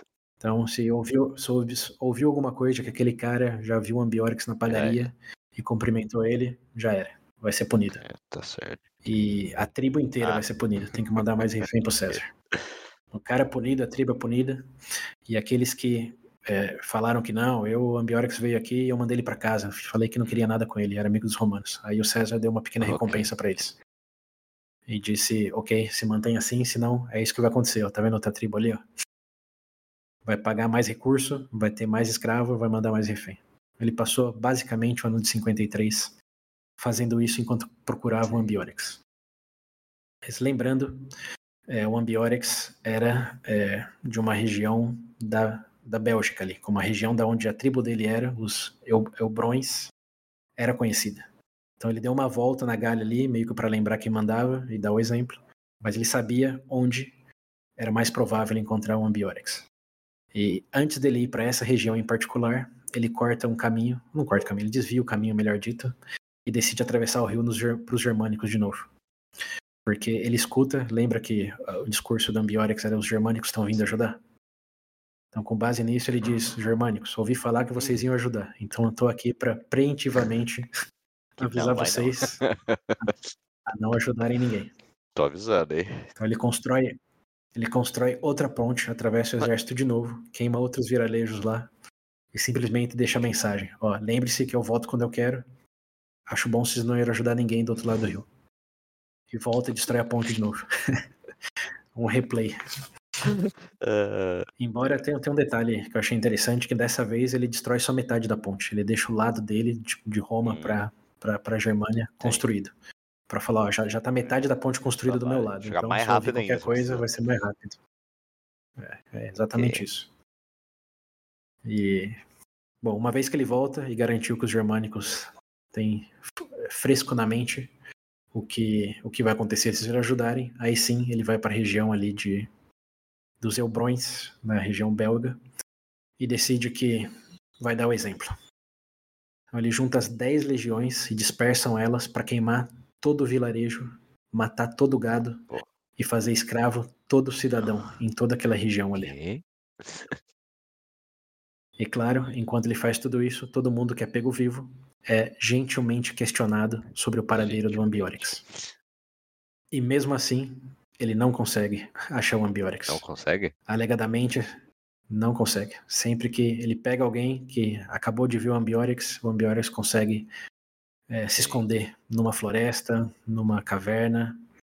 É, esse é basicamente o que ele descreve no livro. Sempre que chegava no vilarejo, questionava umas pessoas, eles tinham acabado de ver o Ambiorix, como Hum. acabou de sair daqui. Se você for por ali, você pega aí. Quando eles iam atrás dele, cinco minutos. não achava nada. É. Os romanos agradeciam com obrigado, você acabou de virar escravo, ou corta a garganta. Tá certo. Mas o César diz no livro, palavras dele, que a tribo e o Ambiorix deveriam ser punidos de maneira absoluta e com, ele escreve isso, total aniquilação. Tá, porra, ok. Sendo até um, um pouco redundante, né? Porque aniquilação parcial, É. não sei se é aniquilação, Não sei como é funciona aí também, não. mas para efeito dramático, né? Total aniquilação. Bem, aqui chegamos num ponto talvez um pouco anticlimático, que é que ele faz isso por basicamente todo o ano de 53, pacifica as várias tribuzinhas ali, lembra quem manda, destrói toda a região dos Eubrones, basicamente aniquila eles realmente, como eles não aparecem mais em nenhum registro histórico depois disso. Mas ele não acha o Ambiorix. Não acha? Não acha. Não What aparece mais. Aí ferrou. Eu falei que tinha sido, eu falei que tinha sido o primeiro É. embate, mas foi um foi intencionalmente uma mentirinha. foi o único embate. que se eu falasse que eu for o único, eu também já entregava esse, essa surpresa de que Sim. ele não aparece mais. Ah. Ele consegue fugir. Errou. Vai virar Matusa, deixar o cabelo e o. a barba pra sempre. O que, o, que ele, o que ele fez, é, ele não fala o que aconteceu com o é. cabelo é. e com a barba, mas ele cortou porque as estátuas dele de depois, né, no outro período, é sempre de barba Sim. feita e cabelo curto. Mas o, o que ele fez, meio que para compensar o não ter achado o Ambiorix, foi realmente aniquilar toda a região aí que era da tribo dele e pegar um cara que chamava é, Akio, Akio, que era um, um forte suspeito de ter conspirado com o Ambiorix e convoca todo o conselho dos gálicos, com os, os líderes das tribos Sim. gálicas, no qual o, esse Akio faz parte, e durante a presença deles, ele manda executar o Akio, por ter sido um conspirador com o Ambiorix. Então ele mata um, um líder de uma forte tribo gaulesa por ter alegadamente conspirado com Ambiorix, na frente de todos os outros líderes. Então, a mensagem foi essa: eu não achei ele, mas todo mundo que eu suspeitar que ajudou ele ou que está conversando com ele, independente do seu cargo na sua tribo, seja rei, seja senador, o que for, você vai ser executado por mim. Então, os gauleses pegaram bem a mensagem, que Roma já não estava ali mais temporariamente, já não estava mais ali é, para dar conselho. Juntaram os líderes e mataram um deles na frente deles. Agora, fiquem espertos, qualquer outra suspeita, esse será o destino de vocês. Sutil. E com isso, César volta para o norte da Itália. Agora sim, já indo para o ano de 52, que é quando as coisas lá acontecem hum, onde paramos. Que o Crasso morre, que o tribuno da plebe morre e o Pompeu assume o comando como cônsul único. Tudo isso está por acontecer. Então César volta lá para o norte da Itália, é, dizendo a si mesmo: agora realmente a Gália está hum. pacificada fez todo o rolê, convocou lá os conselheiros. Não tem mais por que temer. Tá, a Gália tá finalmente agora. está pacificada. É. Ok. E bem. E aí, para onde ele vai? Por aqui. Vai Itália. Pra Itália. Ele vai okay. pro norte da Itália. É, e deixa todas as 10 legiões dele lá na Gália, tomando conta é, da região. Bem, o que você acha que acontece proximamente, no ano de 52? 52 a gente já está tá... no. É... Já está acontecendo tudo em Roma que eu falei. Tá começando, é, é o ano, ano que acontece Crasso... aquelas coisas todas, que o Crasso vai lá para. Isso. O Crasso morreu no fim de 53. 52 tem a, a revolta lá em Roma, o Senado pega fogo. Ah, é verdade o Kardashian masculino é assassinado. Verdade. Tudo isso daí. O Pompeu é feito conselheiro é, cônsul único. Esse é o ano de 52 e César está ah, nas proximidades, é não está em Roma. cônsul único lá. Ah, isso, okay. que é o Pompeu. E César está ali na, na província dele, achando que a Gália está pacificada. Mas, mas, mas, a Gália não é surda. Então ela sabe Sim. o que está acontecendo em Roma. Sabe o caos que está ali. É, eles sabem o caos e sabe aquele Ambiorix que fugiu? Realmente ele não aparece mais. Como aqui que eu falei, é realmente anticlimático que não aparece mais, sem fonte nenhuma. Cara, cara realmente ficou com medo, hein? Que... Foi embora, fugiu. Ué, o medo ou lenda, né? Ele virou uma lenda, porque ele foi o, cara que conseguiu. o único gaulês que é. realmente é. ganhou. O César nunca se vingou dele. Deve estar com o cabelo e a barba crescendo na tumba. E hoje, curiosidade, ele é meio que um herói belga. Tava vendo no Wikipedia aqui, tem estátuas deles em alguma cidade lá, tem várias lojas e barzinhos, pubs com o nome dele. Ambiorix. É, se for pra, pra Bélgica um dia e ver um barzinho pub é. Ambiorix, tá aí a razão. A lenda. Resistiu, ganhou dos romanos. É. E, para dizer algo contraditório, morreu vivo. é. Nunca mais foi visto. Pô, tá aí até hoje, pá. É. Alguns dizem, algumas fontes aí secundárias, que ele fugiu para a região dos germânicos e passou o resto da vida lá, entre eles, os germânicos. Mas com o exército romano nunca mais. É, acabou. Ambiorix matou toda uma legião e sumiu. E é Bom, isso. Mas, Mas bem, na que na- a Gália, a Itália tá do jeito que tá. é, o pessoal isso, sabe do jeito que tá e sabe que o Ambiorix não morreu, que por mais que tenha sido talvez em curto prazo a vitória dele, ele ganhou, provando que um embate é, que Roma podia perder, basicamente, né? embora tenha sido um embate em circunstâncias particulares. O Ambiorix virou uma lenda e uma lenda que inspirou muitos gauleses a se aproveitar de tudo que estava acontecendo em Roma para conspirar Ok. novamente. Já que o César não estava nem ali e provavelmente nem estaria, eles diziam, né, para eles mesmos, porque é a hora que está acontecendo em Roma.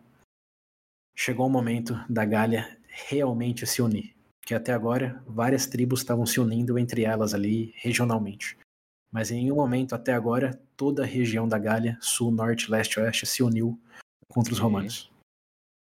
E agora eles decidiram que era o momento. Eles tinham uma pessoa que podia materializar isso. Hum. Era um cara que chama, bom, chamava Vercingetorix. Injetores. Meu Deus. Vercingetorix. Esse é o cara do maior rei gálico Hum. da história. E o que ele faz e como ele faz, descobriremos depois da transição.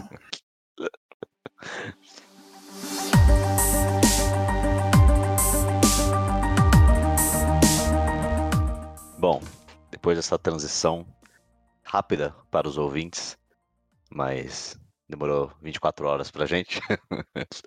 Nós estamos continuando esse episódio no dia seguinte. É, Mágicas da edição. mágicas da edição, maravilhoso. E, bom, aproveitando, né, que pra gente pelo menos teve esse, esse tempo, tem que reforçar para os ouvintes aí o quanto vale a pena ver os vídeos, né, nas referências.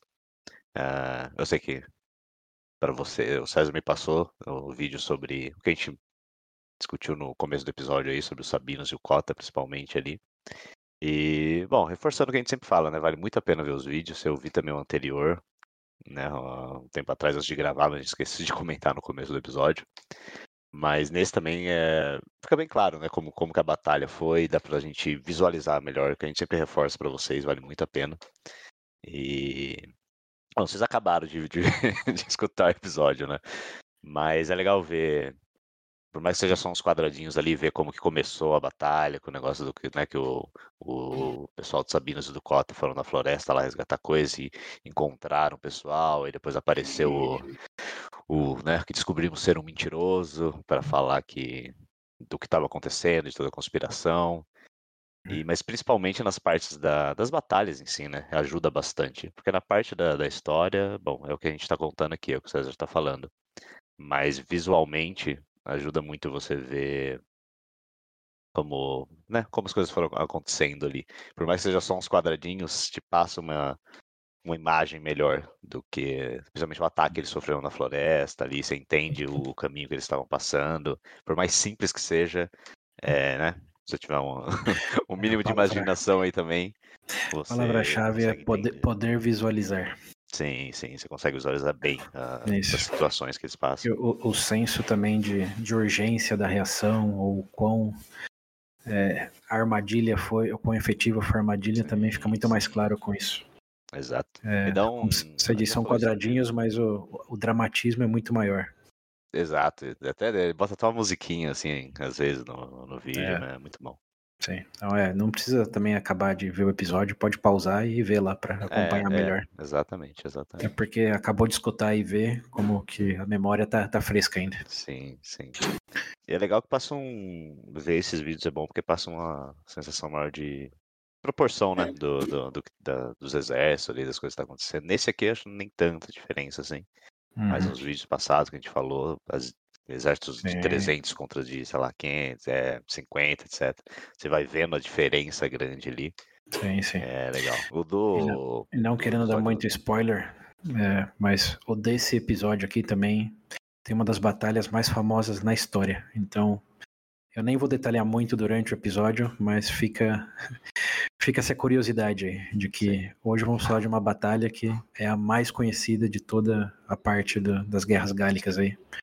Então, para quem quer realmente conhecer mais do porquê foi tão importante, clique nos links. Isso aí.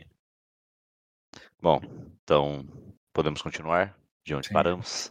Uma coisa que eu disse foi de onde saiu esse Vercingetorix. É, Tem que repetir o nome dele algumas vezes, é difícil pronunciar. Vercingetorix, Vercingetorix. Porque pra, pra comunidade eu vou, vou, vou chamar ele de Versi. O seu meu, meu apelido pra ele. Ótimo. Então, falei Versi, É fácil. tô falando do Vercingetorix, que é Ok. o, um personagem que surgiu aí pra unir finalmente e realmente todos os povos gálicos. Sim. Mas bem, de onde que ele veio, como ele apareceu? A história basicamente continua depois do Ambiorix aí ter fugido. É, essa fuga dele inspirou, como eu tinha comentado, né, as outras tribos a ver uma luz no fim do túnel de que sim, era possível confrontar os romanos. Embora o César tenha feito um esforço tremendo de lembrar eles que eles não deveriam, Hum, como o Ambiorix sobreviveu e teve aquela percebida vitória contra uma legião romana, ficou essa pulga atrás da orelha aí. E no ano de 52, como sabemos, ele estava no norte da Itália, né, tentando acompanhar aí o que estava acontecendo lá com toda a quase literal zona que, tem, que virou a cidade. É, e isso deu o ímpeto para que algumas tribos começassem a circular o boato que ele não iria voltar, que é, a confusão era tamanha de que ele tinha que ter que deixar o exército dele ali e talvez não voltar mais. Então, se aproveitando dessa oportunidade de ter o César longe do exército, eles tiveram reuniões secretas nas florestas e começaram a se unir. E isso era durante o inverno, lembrando. Então, eles tinham também esse benefício que, mesmo que o César decidisse voltar para voltar no inverno, ele não tinha nenhuma legião com ele. Então ele teria que voltar com guarda-costas apenas, ou as legiões teriam que ir ao encontro dele, é, sair lá do meio da ou para o norte da Itália. Durante o inverno não seria algo fácil. Então, além dessa questão de eles estão longe, se eles fossem, se eles forem se encontrar, como alguém vai ter que estar em desvantagem, as legiões ou ele que estaria meio meio sozinho aí na empreitada. Então, com isso, eles decidem assinar aí um meio que pacto de sangue, que lembra muito uh, as vésperas asiáticas, lembra desse, desse evento aí? Lá na Guerra do Mitridates? Nossa, nossa, faz tempo, hein? Faz tempo, mas você lembra desse termo, vésperas asiáticas? Uh, eu lembro do termo, mas não lembro o que, que era. Pacto de sangue? Quando você quer fazer algo que não tem como voltar, retroceder na decisão. Hum, eu fazer um pacto de sangue. Mas como que era o pacto em si mesmo? Eu não lembro. Ué. Matar romanos. Do... Hã? Matar os romanos que estão ah, ao seu lado. Tá. lá no caso das asiáticas lá, foi algo em torno de 100 mil romanos. Em todos, ah, comerciantes, tá. padeiros, é, hum. motoristas de charretes, todos foram assassinados. Se era romano, passaram a faca no pescoço. Ah, e nesse caso, as tribos gaulesas aí é, decidiram fazer o mesmo. Estamos falando não de todas as tribos, mas de uma parte aí mais do sul da Gália, que decidiram invadir uma, uma vila de comerciantes romanos ali e fizeram o pacto de sangue matando todos os romanos que estavam ali. Então, não estavam sozinhos, tinham outras tribos aliadas, e basicamente você matou romanos que não eram nem soldados, você está dizendo agora eles, eles vão vir se vingar, temos que estar pronto para a batalha. Foi a mesma lógica lá do Mitridates na época. É, é um passo sem retorno, matar romano que não é soldado. Sim. E bem, isso inspira também outras tribos ao longo da Gália, e uma delas é a tribo dos Arvenos, que é uma tribo central, bastante rica e relativamente moderna. E o modernismo está no fato de que eles já não tinham rei, de fato. É, eles tinham tanta força e tanta influência que um dos líderes deles tentou virar rei em um certo momento e foi executado pelos seus compatriotas.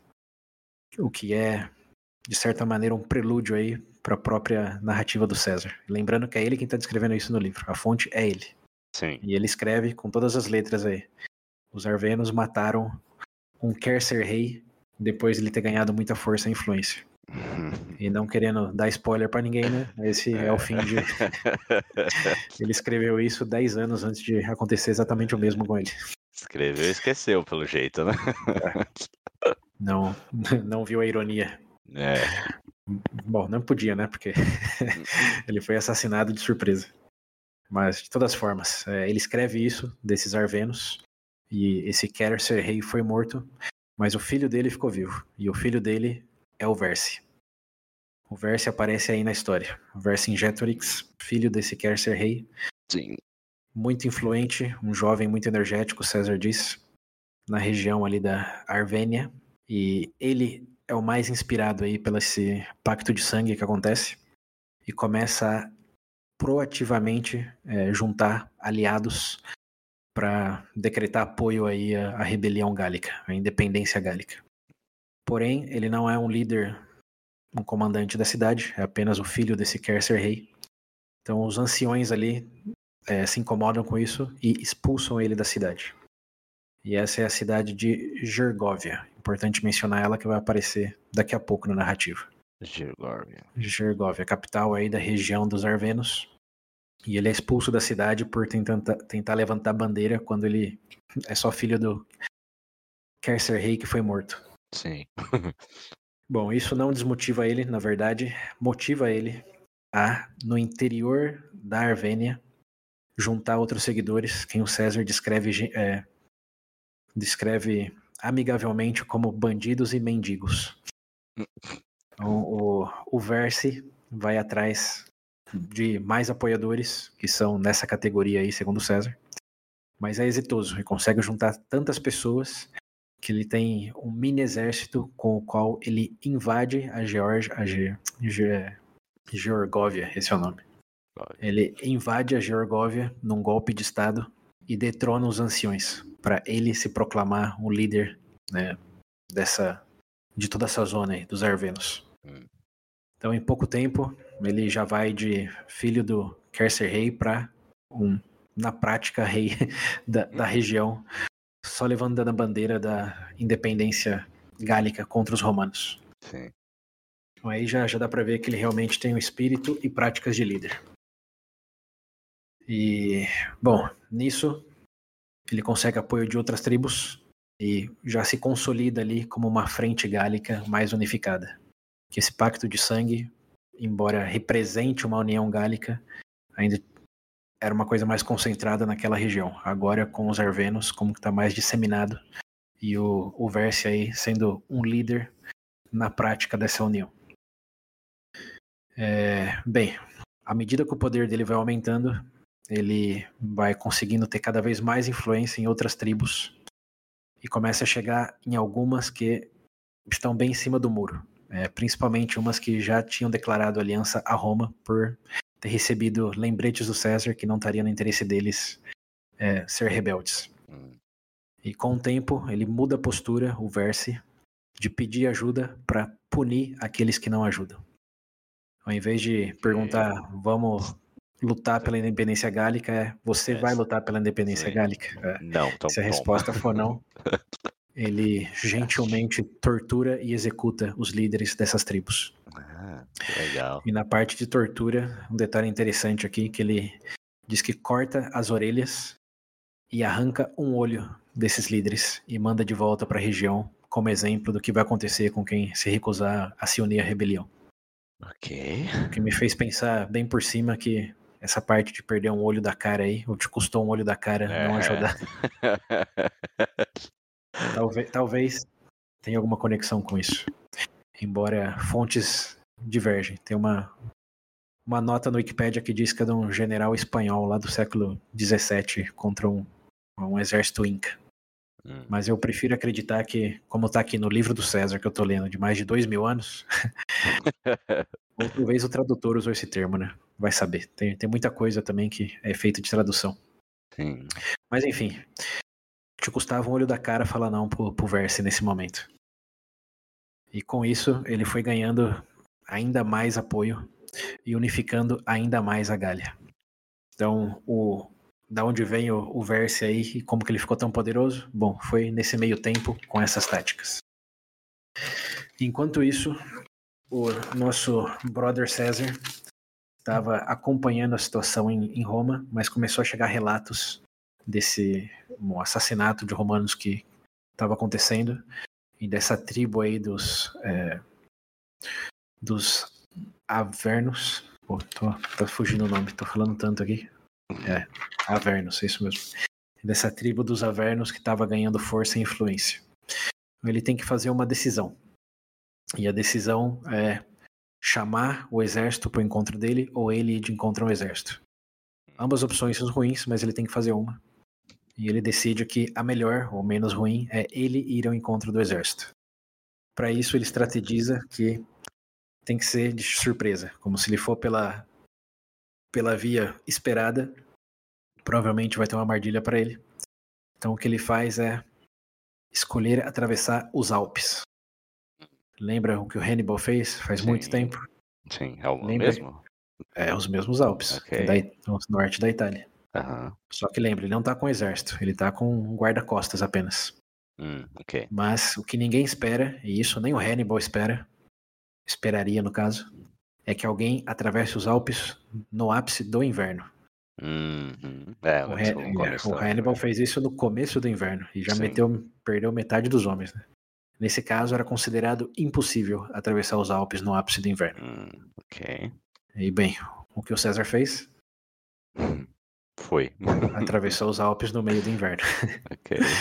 Certo. Com um grupo menor, e ele disse muito esforço daqueles que o acompanhavam. Eles conseguiram tirar, ele disse, ao redor de 3 metros de neve dos caminhos é, que Caraca. tinham que atravessar. Aham. e, e conseguiu. Então, em questões de dias, ele chegou no território gálico e formou aquele ponto de interrogação, é, de exclamação. Da, quem já jogou ouviu Metal Gear lá, que eu já falei em outros Aham. momentos. aquele pontinho de, de exclamação apareceu para os gálicos. O César já chegou. Chegou- É, como assim?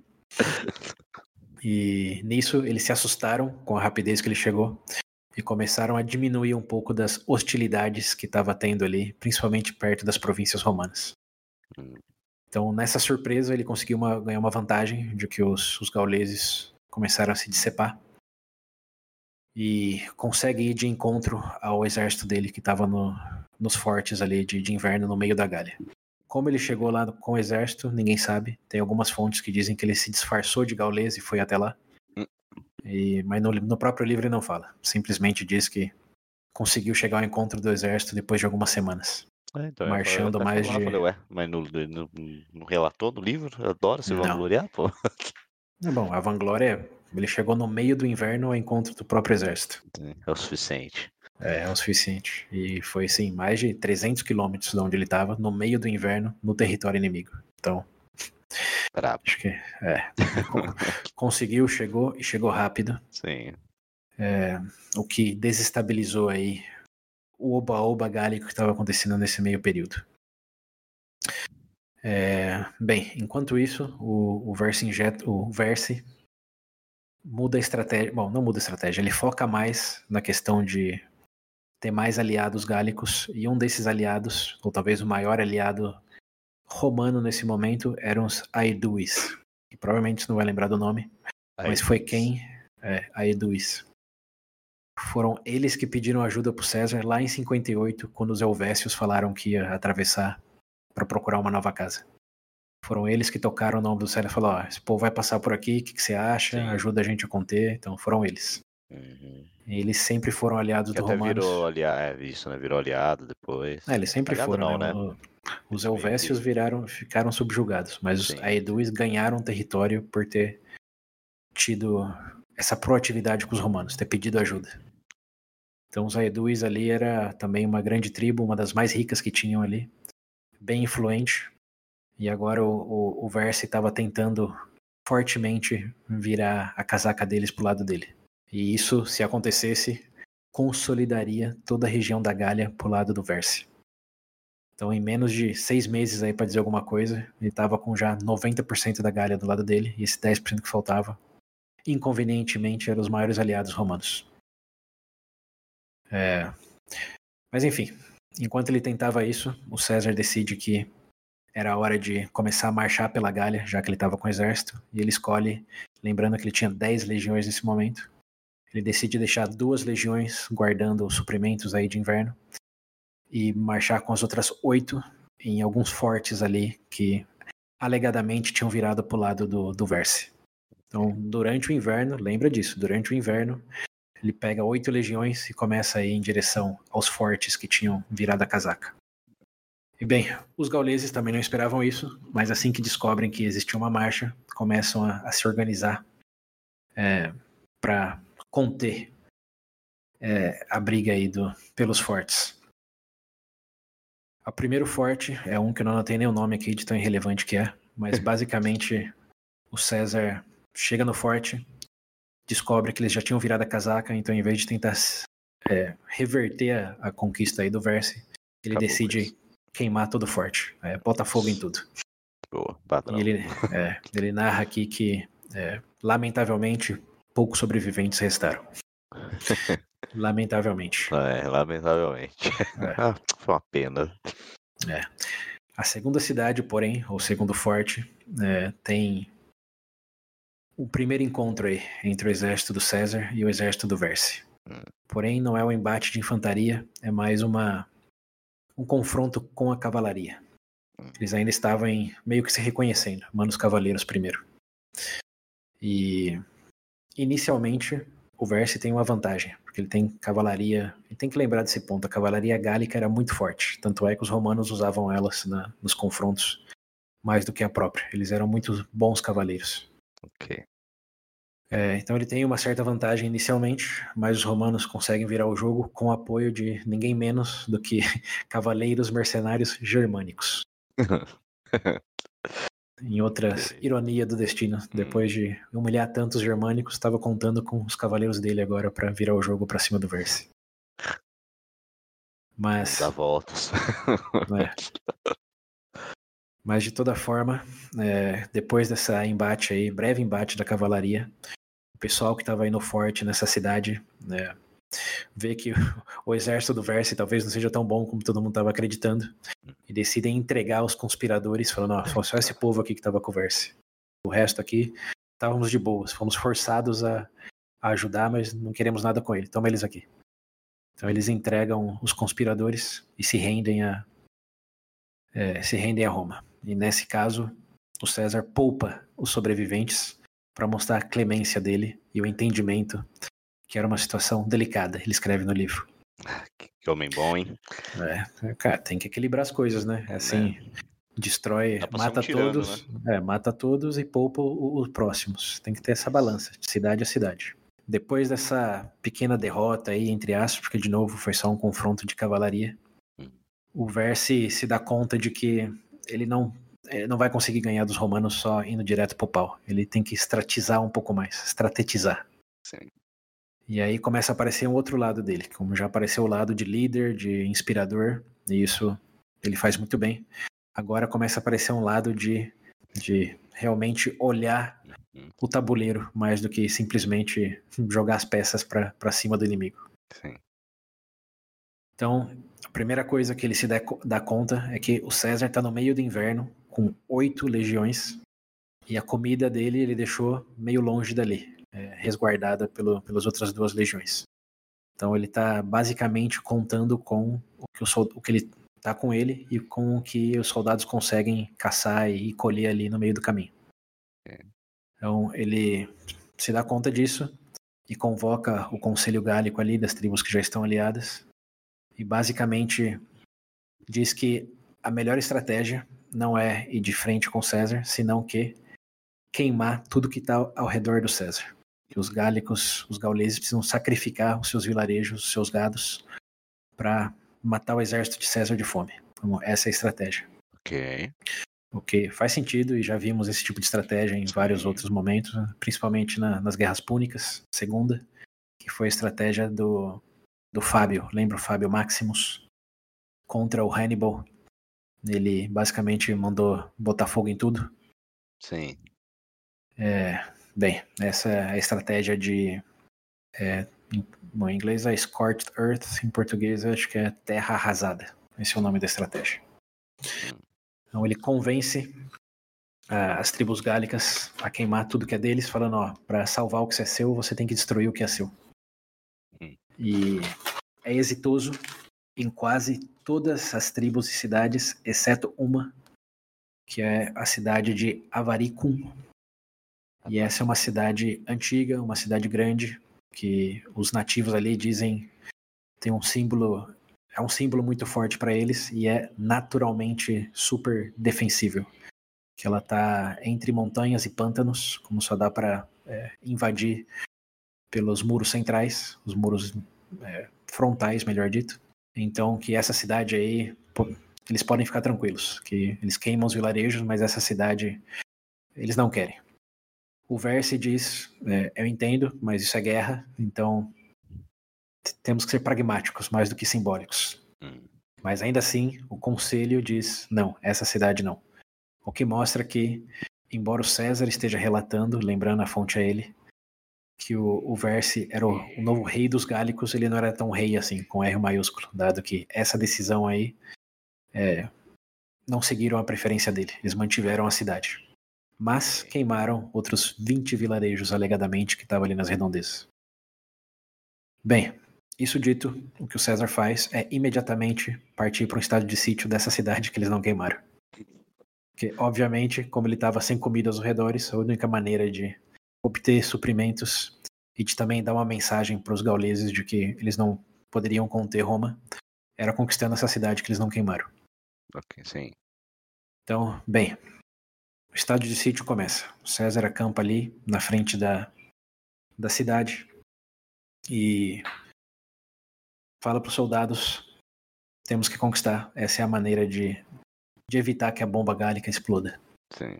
Porém, é um estado de sítio e eles estão sem comida.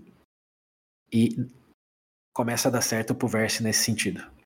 Como depois de algumas semanas já, eles usam todos os suprimentos.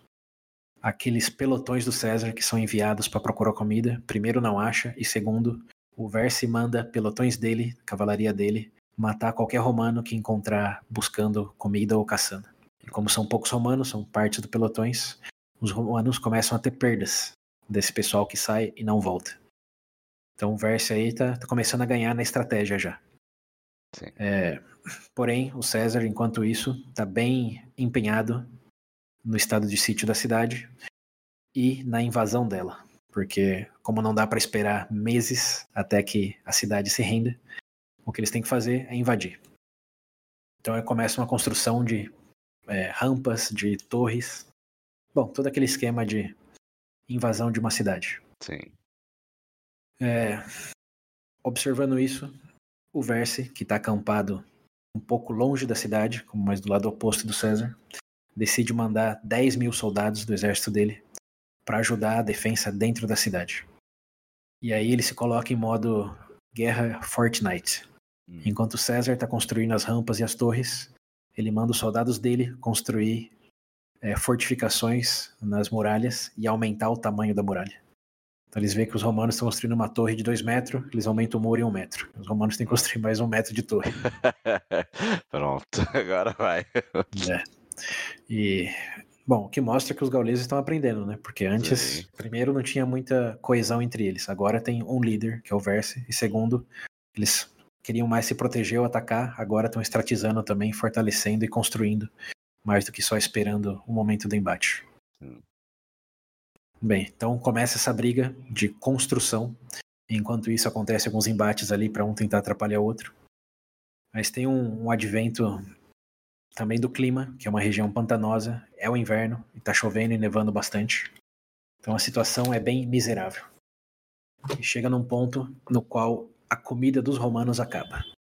E esse é um ponto interessante na narrativa, porque o César tem que fazer um discurso, e o discurso dele para os próprios homens é: eu sei que a situação está ruim, né, os gauleses estão ficando espertos, fortalecendo as defesas deles, mas a única maneira de acabar com isso é invadindo. E vocês têm uma escolha: ou sofrem comigo, ou se vocês acharem que é insuportável, podemos voltar para o quartel de inverno e planejar uma campanha no, na primavera. Mas isso, obviamente, daria a mensagem de que o Verse ganhou. Mas ele é, pelo menos nesse discurso, bem honesto no sentido de vocês quem decidem. Como não, não quero sacrificar vocês por algo que eu tô dizendo que faz sentido. Sim. E os soldados. Aí eu não sei se é surpreendentemente ou não. O que, que você acha que eles respondem?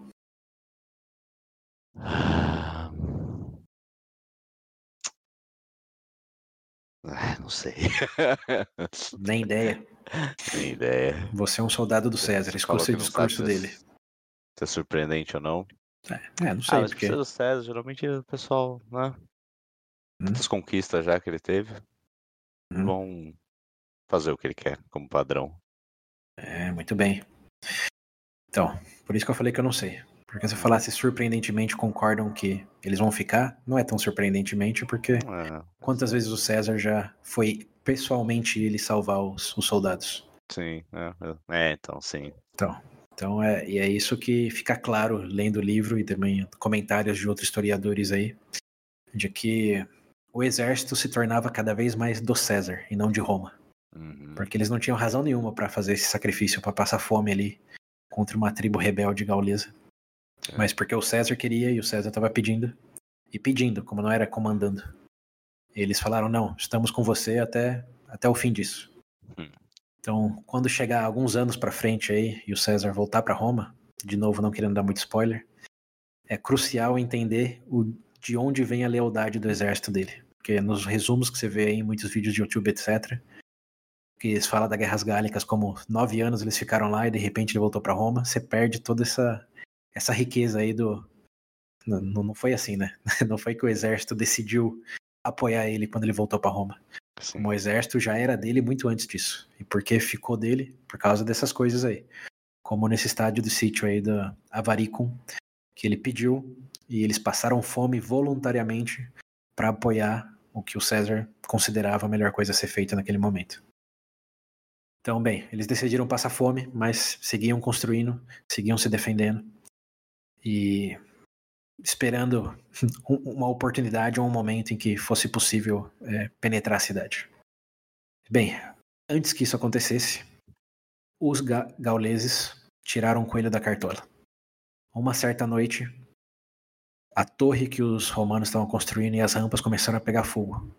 Hum. Embaixo, por baixo, como não tacaram Ok, fogo por cima, com fogo embaixo. E os romanos descobriram que os gauleses tinham construído os túneis por baixo da muralha e começaram a botar fogo como na terra para queimar as estruturas romanas. Caraca. É, tô falando que romanos- os gauleses estão estão subindo o nível. Eles Level 3 ou 5 para dizer alguma coisa num jogo de guerra, agora já estão level 10, level 11, Ó, sendo os romanos level 15 para ter um, um pouco de sim, comparação. é. Então, com, com essa estratégia, eles pegaram os romanos com a toga curta, começaram a ver as estruturas de madeira queimando, e quando eles foram apagar o fogo, eles abriram os portões e começaram a atacar óleo e fogo por cima também das estruturas. Sim. Então foi um ataque piromaníaco dos gauleses de surpresa para cima dos romanos. E nesse momento, o exército que já estava faminto é, tem bastante dificuldade, o César relata, em tentar apagar o fogo e ao mesmo tempo se defender da- desse pelotão que saiu aí pelos portões. Mas com muito esforço e resolução, eles conseguem, conseguem manter. Conseguem manter as estruturas, conseguem é, defender. Porque não foi uma invasão, mas conseguem se defender ali de um ataque que podia ser pior. Sim. Mas passaram, de novo, né, nos relatos do César, a noite inteira se defendendo, é, trocando os pelotões ali dos que estavam mais cansados para os que estavam mais descansados. Todos em formação, com disciplina, conseguiram apagar o fogo antes que queimasse tudo e impedir que algo pior acontecesse. Sim. Mas o César aí, num dos momentos mais talvez vulneráveis no livro, ele diz: é, foi um ataque tão surpreendente e de tanto mérito, dado a ingenuidade deles, Sim. que ele disse merece ser relatado. Aham. Então foi, foi assim um piscar na história gálica que por algumas horas ali durante essa madrugada eles realmente tiveram uma chance de derrotar, como realmente. Sim. E dá pra sentir isso na, na narrativa do César, de que se não fosse a disciplina, a resolução do exército dele, qualquer outro exército teria levado a pior ali. Sim. Mas bem, os romanos resistiram, e essa é uma frase que se repete né, ao longo de muitos e muitos anos. Conseguiram resistir, e os gauleses tiveram que retroceder para dentro da cidade. No dia seguinte, reparos foram feitos e uma tempestade fortíssima eh, chegou ali na região. E o César, já na adrenalina de ter sobrevivido à madrugada anterior, decide que o momento mais inesperado para os gauleses dos romanos atacarem era algumas horas depois que eles atacaram, durante essa tempestade fortíssima que estava acontecendo. Então, eles foram atacados, aí algumas horas depois. O César decide que é momento de atacar. atacar. Ok. É.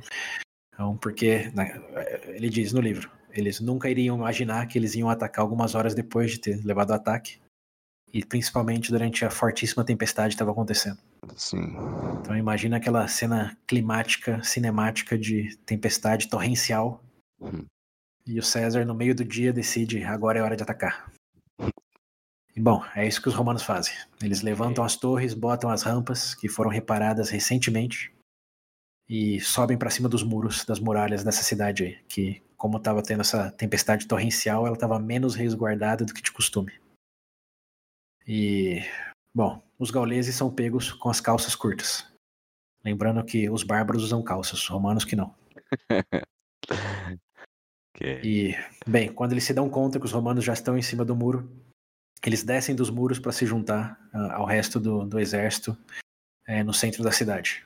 Porém, os romanos decidem não descer do muro. Eles pegam todo o pelotão e ficam e circulam a cidade em cima dos muros. E começam a atacar projéteis em todo mundo que está no centro da cidade. Então, dardo, flecha, lança. Começa com a chuva, a chuva de projéteis também para cima sim. da cidade. E nisso, com a surpresa, com a chuva, com gente morrendo torto e à direito da chuva aí de projéteis dos romanos, os soldados se desesperam e, e, e, saem das ruas e começam a se esconder dentro das casas, das próprias hum. casas ali do, da cidade. E quando eles fazem isso, o César dá ordem para que os soldados desçam do muro e basicamente façam o que, o que, o que querem com o que eles hum. encontram escondido dentro das casas. Ok. E aí você tem uma infantaria romana com sono, com fome e molhada, indo para cima das casas da cidade. O que você acha que acontece?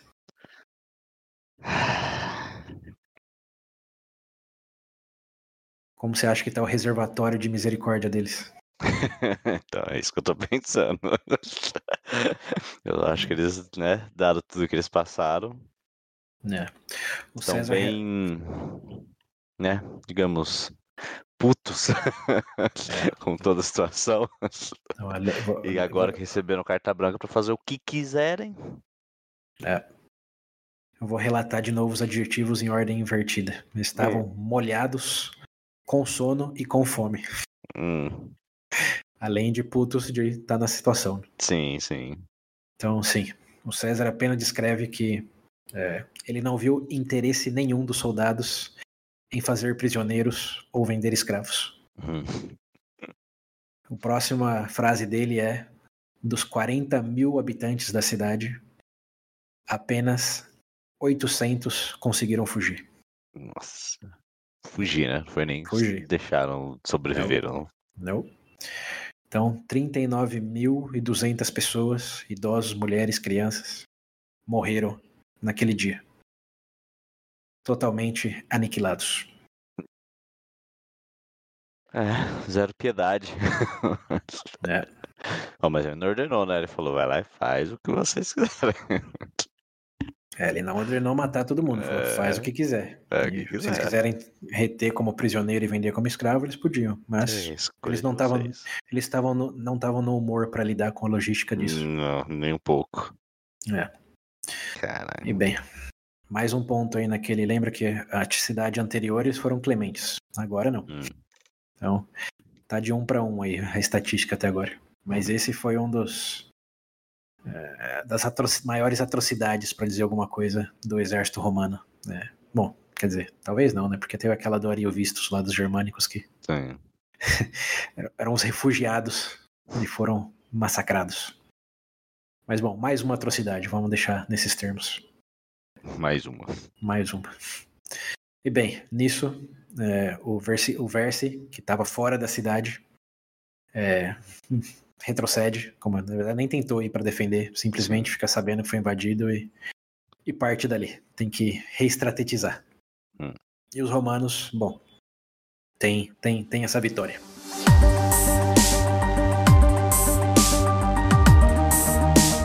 Bem, depois disso, César deixa os romanos comerem, descansarem hum. e chega a primavera. lembrando, tudo isso aí foi durante o inverno. Na primavera, duas coisas acontecem. primeira é que o César se une com o resto do, das legiões que estavam lá resguardando a comida. Então agora ele está com o exército completo e decide que vai dividi-lo em dois novamente. Então, depois de alinhar, descansar e juntar todo mundo, ele decide que das dez legiões, quatro vão para o norte da Gália para marcar presença e evitar que outras tribos suspeitas é, mandem aliados lá para o Verse. E com as outras seis, ele decide que é, a melhor cidade que ele pode conquistar para mandar mensagem de que não tem esperança para o Verse é a cidade do Verse, que é. Georgóvia. Hum, okay. Então ele junta seis legiões e decide marchar para lá. Enquanto isso, o Verse, você deve estar se perguntando como tá, tá se explicando depois dessa derrota com, uhum. com os outros gauleses. Bem, você lembra qual era a posição do Verse com a cidade de Avaricon aí? O que, que ele queria que acontecesse? Ah, não, o que, que era mesmo? Queria que acontecesse com a cidade? É, você lembra qual foi a estratégia dele? Ora, depois que a cavalaria dele perdeu, ele falou: ó, a melhor estratégia ah, aqui não é do... combater o César, é. Sim, de queimar tudo lá. É, então. E essa cidade, o que, que ele queria que acontecesse com essa cidade? Queimou também, não foi? Então, ele queria que fosse queimada. Ah, essa cidade. Que queria que fosse. Mas o resto do conselho disse não. Essa cidade não vamos queimar. Ok. Bem, agora que os romanos conquistaram essa cidade, Sim. puderam reabastecer, ele convocou o conselho gálico e disse muito amigavelmente: Tá vendo? Eu falei. Exato, eu disse. Se tivesse sido queimada, os romanos não iam ter muito o que comer e o que fazer. Sim. E, bom, é isso. Consequência da escolha de vocês. Então, It's your fault. Né, mas ele, pelo menos, de novo, no discurso que o César relata que ele deu, e um ponto importantíssimo aqui é que, segundo minhas outras fontes, o César é a única fonte sobre o Verse. Como ninguém mais fala dele em nenhum outro lugar. Como hum. o Verse é, é, um, é um estudo do César.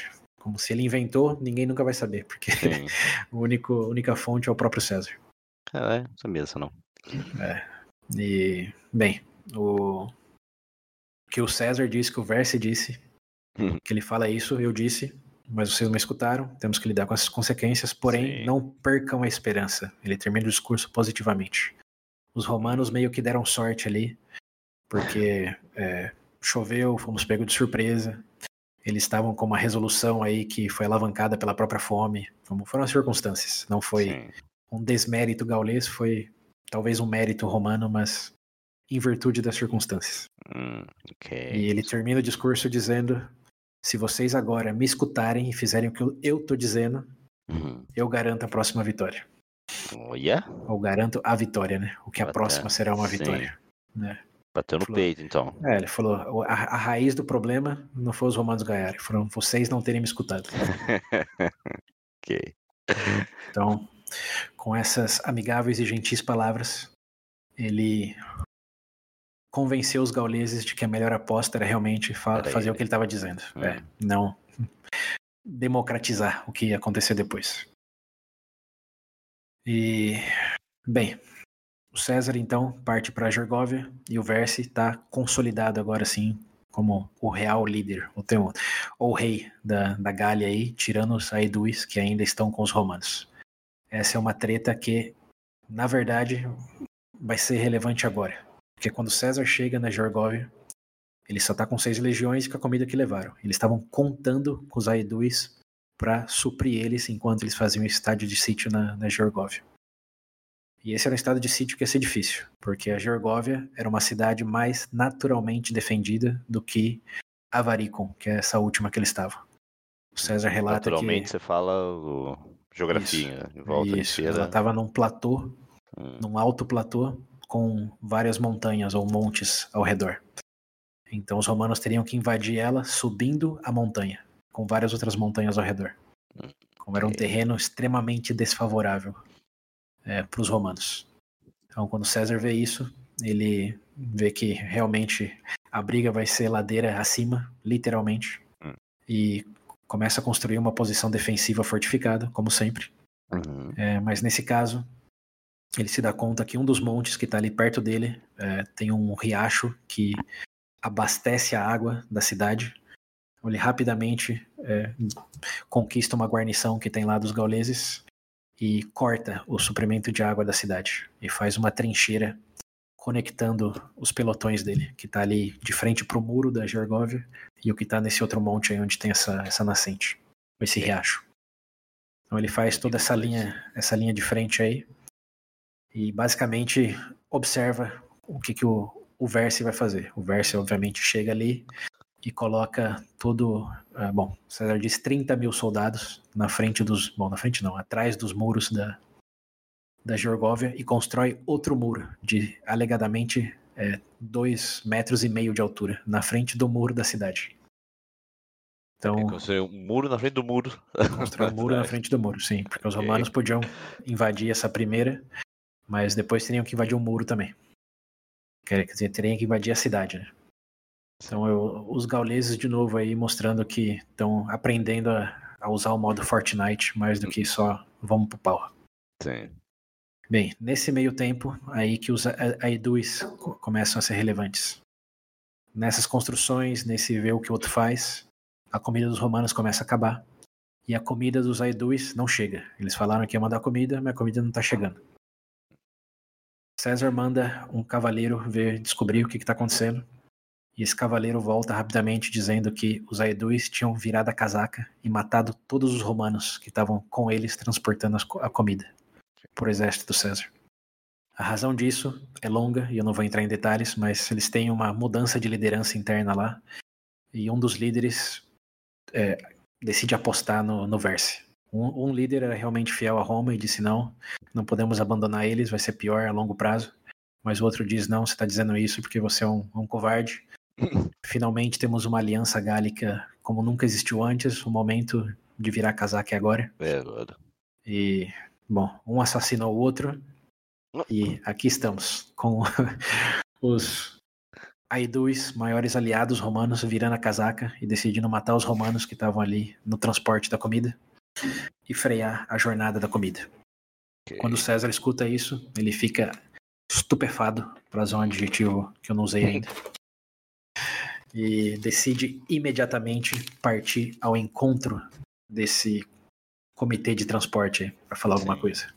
Hum. Então ele deixa duas legiões resguardando ali a, a, bom, o acampamento e a fortaleza que eles tinham construído e parte com quatro legiões ao encontro dessa, desse pelotão aí de transporte. O César chega ao encontro desse pelotão em menos de 12 horas. E eu vou abrir um parênteses aqui só para comentar o quão rápido é o César. Talvez já tenha falado isso antes, mas vou falar de novo. Como o César tem várias características que o diferenciam, mas no escopo militar, a maior delas, que é repetida por várias fontes, é que ele é rápido. Parece que ele usa fast travel, se fosse um jogo. Ninguém espera que ele chegue tão rápido nos lugares que ele chega. Sim. Então ele Isso marcha. no exército.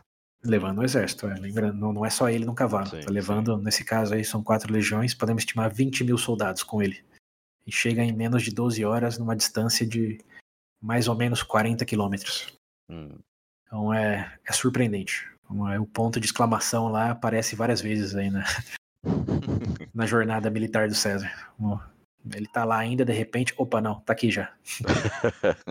Teletransporte. É, e, aí, e aí os planos mudam, né? Porque ninguém espera isso. Sim. E bom, foi o que aconteceu com esse pelotão aí, esse exército aí do que estava levando a comida. A hora que eles veem que o César está chegando, eles se assustam e imediatamente se rendem. Até porque o César estava com quatro legiões. Eles não eram tantos homens assim. Sim, sim. Eles basicamente se deram conta que ou eles iam ser aniquilados ou eles sobreviviam. Então eles escolheram a sobrevivência. Sim. Colocaram as armas no chão e se renderam, falando que tudo não tinha passado de um mal entendido e ordens de, de cima. Que eles que estavam ali não tinham nada a ver com isso. É tudo. ordem. É, tudo. Como que é um infortúnio. Hum. E bem, o César aí, seguindo o. Bom, tinha aniquilado a população da cidade lá, agora. O que, que você acha que ele faz com esse grupo de pessoas? Ah, traíram ele, né? Então, mas lembra do ponto anterior. tinha massacrado lá o pessoal de Avaricium. Agora ele tem nas mãos um grupo de pessoas que se rendeu, outro grupo. O que, que ele faz com esse grupo? Eu lembrei agora da, da última. Hum? Que ele acabou com o povo e depois no outro Tem. foi mais tranquilo. Talvez se Uhum. repita aqui, esse padrão. É isso aí. Ele, um tirano.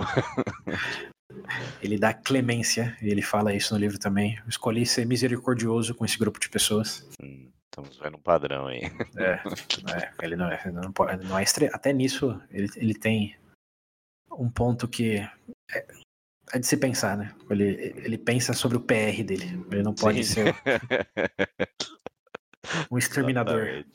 Exatamente. É um cara equilibrado. E o equilíbrio está em um, pular de extremo para extremo, mais do que ter decisões equilibradas.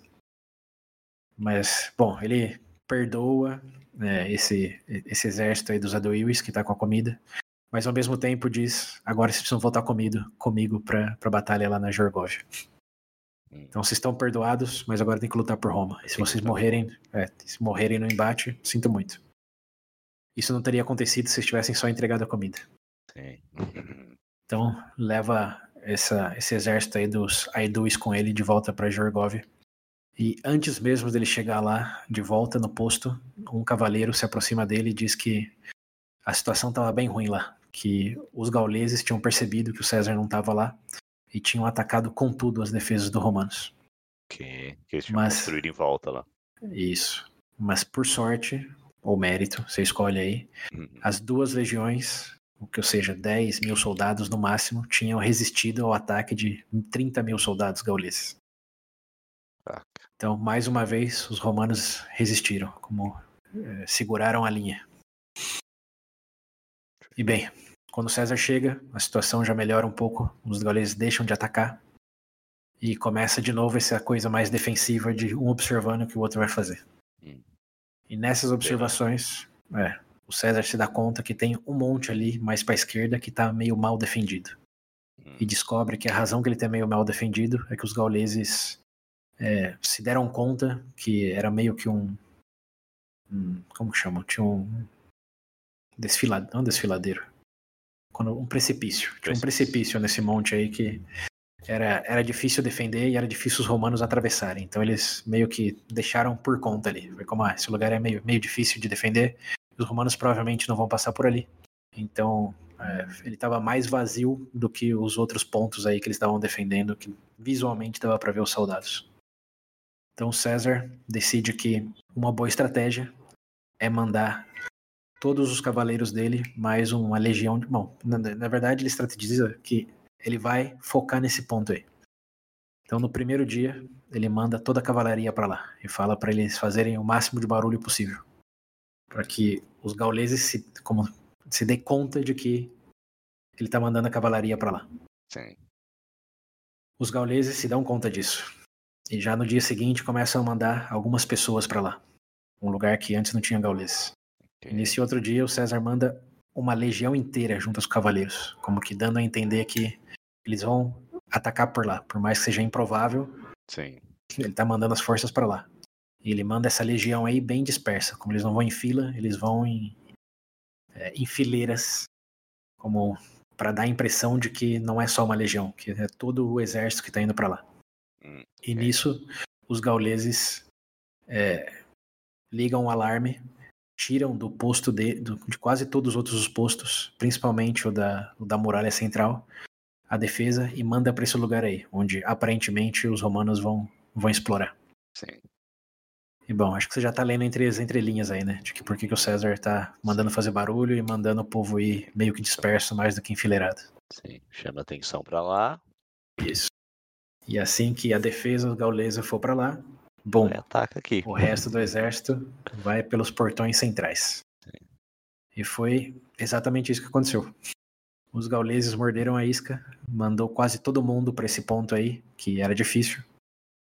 E o César mandou todo o resto do exército na muralha central. Mostrando é, que não era só rapidez, não era só politicagem, a estratégia política, política não, né? Militar estava tava na veia também. Sim. E, bem, o César é exitoso nisso, mas ele subestimou a velocidade dos gauleses e o quão organizado eles estavam comparado com outros embates que eles já tiveram.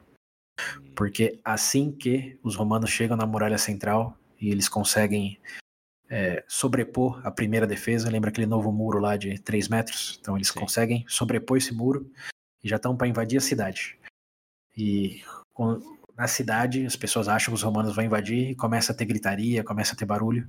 Isso chama a atenção dos gauleses que estão na outra ponta lá do outro monte.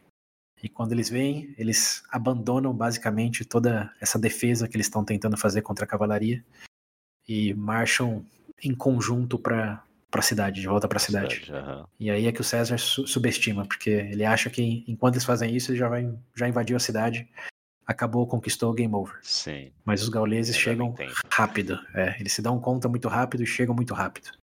Tão rápido que é, o César precisa, pela primeira vez, mandar o exército retroceder. Eita. Então ele vê que eles já estão num terreno desvantajoso, eles não invadiram a cidade ainda, eles estão basicamente entre dois muros. Tá vindo 30 mil soldados para um pelotão de, lembrando, tinha mandado uma legião, mais os cavaleiros, vamos vamos supor aí 5, 20, é, uns 20 mil soldados. Para mais de 30 que tava vindo ali para pegar eles entre dois muros. Sim. Então ele se dá conta disso e manda o exército retroceder. E aí é, tem... Isso ele entrou na cidade, né? Ele tá lá. Não, tá não, tá na, não, não entraram ah. na cidade. Eles okay. sobreporam a primeira barreira, o primeiro número. Okay. Eles não estavam na cidade. Então eles seriam sanduichados aí por um exército que estava vindo pelo flanco. Como não é que eles iam chegar pela frente? Eles estavam na lateral. Como aí a importância de ver o vídeo. Quando você vê o vídeo, fica claro o que está acontecendo. Okay. Eles estão entre duas linhas e o exército vai chegar bem no meio deles. Uhum. É, então ele manda o exército retroceder. E aí tem um momento de, segundo ele mesmo, de azar. Mas aí, de novo, é ele contando a sua própria história. Né? Sim. Que ele relata que somente uma legião ouviu a ordem de retroceder, que foi é, a décima legião, que coincidentemente também é que ele sempre relata como sendo a melhor. melhor. Lá, é? É. é sim. A décima legião ouviu a trompeta e voltou, mas as outras não. E embora ele tenha dado ordem para os generais de que eles tinham que retroceder, como eles não ouviram um comando direto do César, muitos dos soldados, lembrando ele dizendo isso, Sim. foram é, cegados pela própria ambição em ter a glória romana, ter a vitória rápida e continuaram o embate. E bom, o exército gaulês chegou. E quando eles chegaram, de novo, os romanos estavam entre dois muros e tinha 30 mil gauleses chegando pelo flanco. Então, por mais que eles é, tentaram resistir, em pouco tempo eles foram forçados a retroceder. Aí já não foi escolha, já não foi o Vitor Peter, foi simplesmente ou retrocede ou morre. Sim. Embora muitos tenham se sacrificado aí tentando fazer um push, ficou claro que a décima legião já estava lá atrás e estava protegendo quem estava retrocedendo também. Então ficou meio óbvio que é, era o que eles tinham que fazer. O César não estava ali falando vamos, ele estava meio que acenando com a mão, vem. Uhum. É, mas bom, nessa confusão aí, segundo César, né? Nessa falta de sorte de que os soldados foram cegados pela própria ambição, é, eles acabaram tendo bastante perdas. César relata que foram mais ou menos 700 soldados romanos. O que, segundo os historiadores, lembra que quando César fala que o inimigo é X, tem que dividir por 4? Sim. Então, nesse caso, eles dizem que quando César diz que perdeu Romanos, tem que multiplicar por 4. Então, Imaginei. É. Provavelmente perderam aí uns entre 2 e 3 mil soldados romanos. Okay. Nessa situação desfavorável, na palavras do César. Uhum. E bem, quando eles se juntam novamente, é, os gauleses, principalmente o Verse, já vê isso como uma vitória e soa todas as trompetas pro resto da Gália de que os gálicos, os, os gauleses estão ganhando. Ah, e o César. Todo mundo, ok. É, todo mundo. O César retrocedeu. Quando que o César retrocedeu em outra situação? Hum. Não teve, né? Sim, não. Nem... Então ele já tinha é, é, é, esse grito de glória aí. E o César vem do terreno desvantajoso, que sempre foi desvantajoso, e sabendo que ele não conseguiria dar outro truque nos, nos gauleses, porque ele já tinha usado a carta dele decide que o, melhor a fazer é encontrar com o resto do exército que está lá no norte, lembra? Hum. E pensar um próximo passo mais efetivo. Então César, pela primeira vez, sai do posto, sai do estado de sítio e vai embora com o exército. Hum. E aí sim, o Verse tem toda a glória para falar pro resto da Gália. Ganhamos. Hum, ganhamos de César. É, o César não como perdeu, não foi reletado, mas abandonou o posto. Sim. Perdeu por WO. Ficou com medinho, saiu chorando. Vitória para eles ou a vitória, né? então, mas aí na narrativa do, do verso deve ter sido essa, né? Sim. Saiu chorando, ficou com medo, gritou pela mãe e foi embora. Coward. É, mas o César não, disse que foi um, um infortúnio. Ele, ele disse que deu uma bronca nos soldados por não ter seguido os generais e não ter seguido a estratégia. Mas que não podia ser muito duro com eles porque ele sabia que era um resultado da valentia e coragem romana ter avançado quando a situação era desfavorável. é. Cara, é, é, bem interessante ver as narrativas, né? Sim. Porque o mais impressionante é o César descrevendo a narrativa gaulesa, falando que os romanos são covardes, e ao mesmo tempo falando que ele disse isso para os soldados. Como é ele, é ele escrevendo ambas coisas. Sim. então, é, é, bem, é bem curioso. Como ele tinha múltiplas personalidades, ou ele realmente era um escritor assim, cara, supremo. Tem que dar o nome é. da literatura para ele. Além dos outros reconhecimentos que, que ele teve aí durante a vida. Oh, e morte também, né? Que até hoje estamos falando dele. Estamos na parte é, o quê? Isso daqui exato. é o quê? César, parte 6? 6, 6, 7, eu acho 6, acho que é 6. É, então. É, bom, tá, tá aí mais um porquê. é a narrativa incrível. Mas, enfim, o que ele descreve é isso. Os gauleses agora sim estão na, na crista da onda. E os romanos têm que se reorganizar para pensar o próximo passo. É, e bem, nesse próximo passo, os gauleses conseguem convencer os aedus de que agora eles tinham ganhado dos romanos. Sim. Então, todo aquele pelotão da cavalaria lá que estava com César, lembra o exército lá que foi entregar a comida e não entregou? Uhum. Eles partem de volta para a região aí dos Aedus, abandonando o, o, exército do César. E em Aedui. Eles, se... abandonaram o exército? Fugiram? Eles fugiram. No meio da madrugada, fugiram. Foram embora. Ah porque agora os Aedus estavam pró-Verse. Uhum. Depois dessa vitória, é, já não tinha mais o que duvidar, o que hesitar.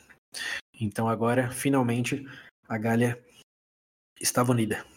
Como depois de quê? Nove anos já estamos falando, mais ou menos, isso daí era 52 para 51.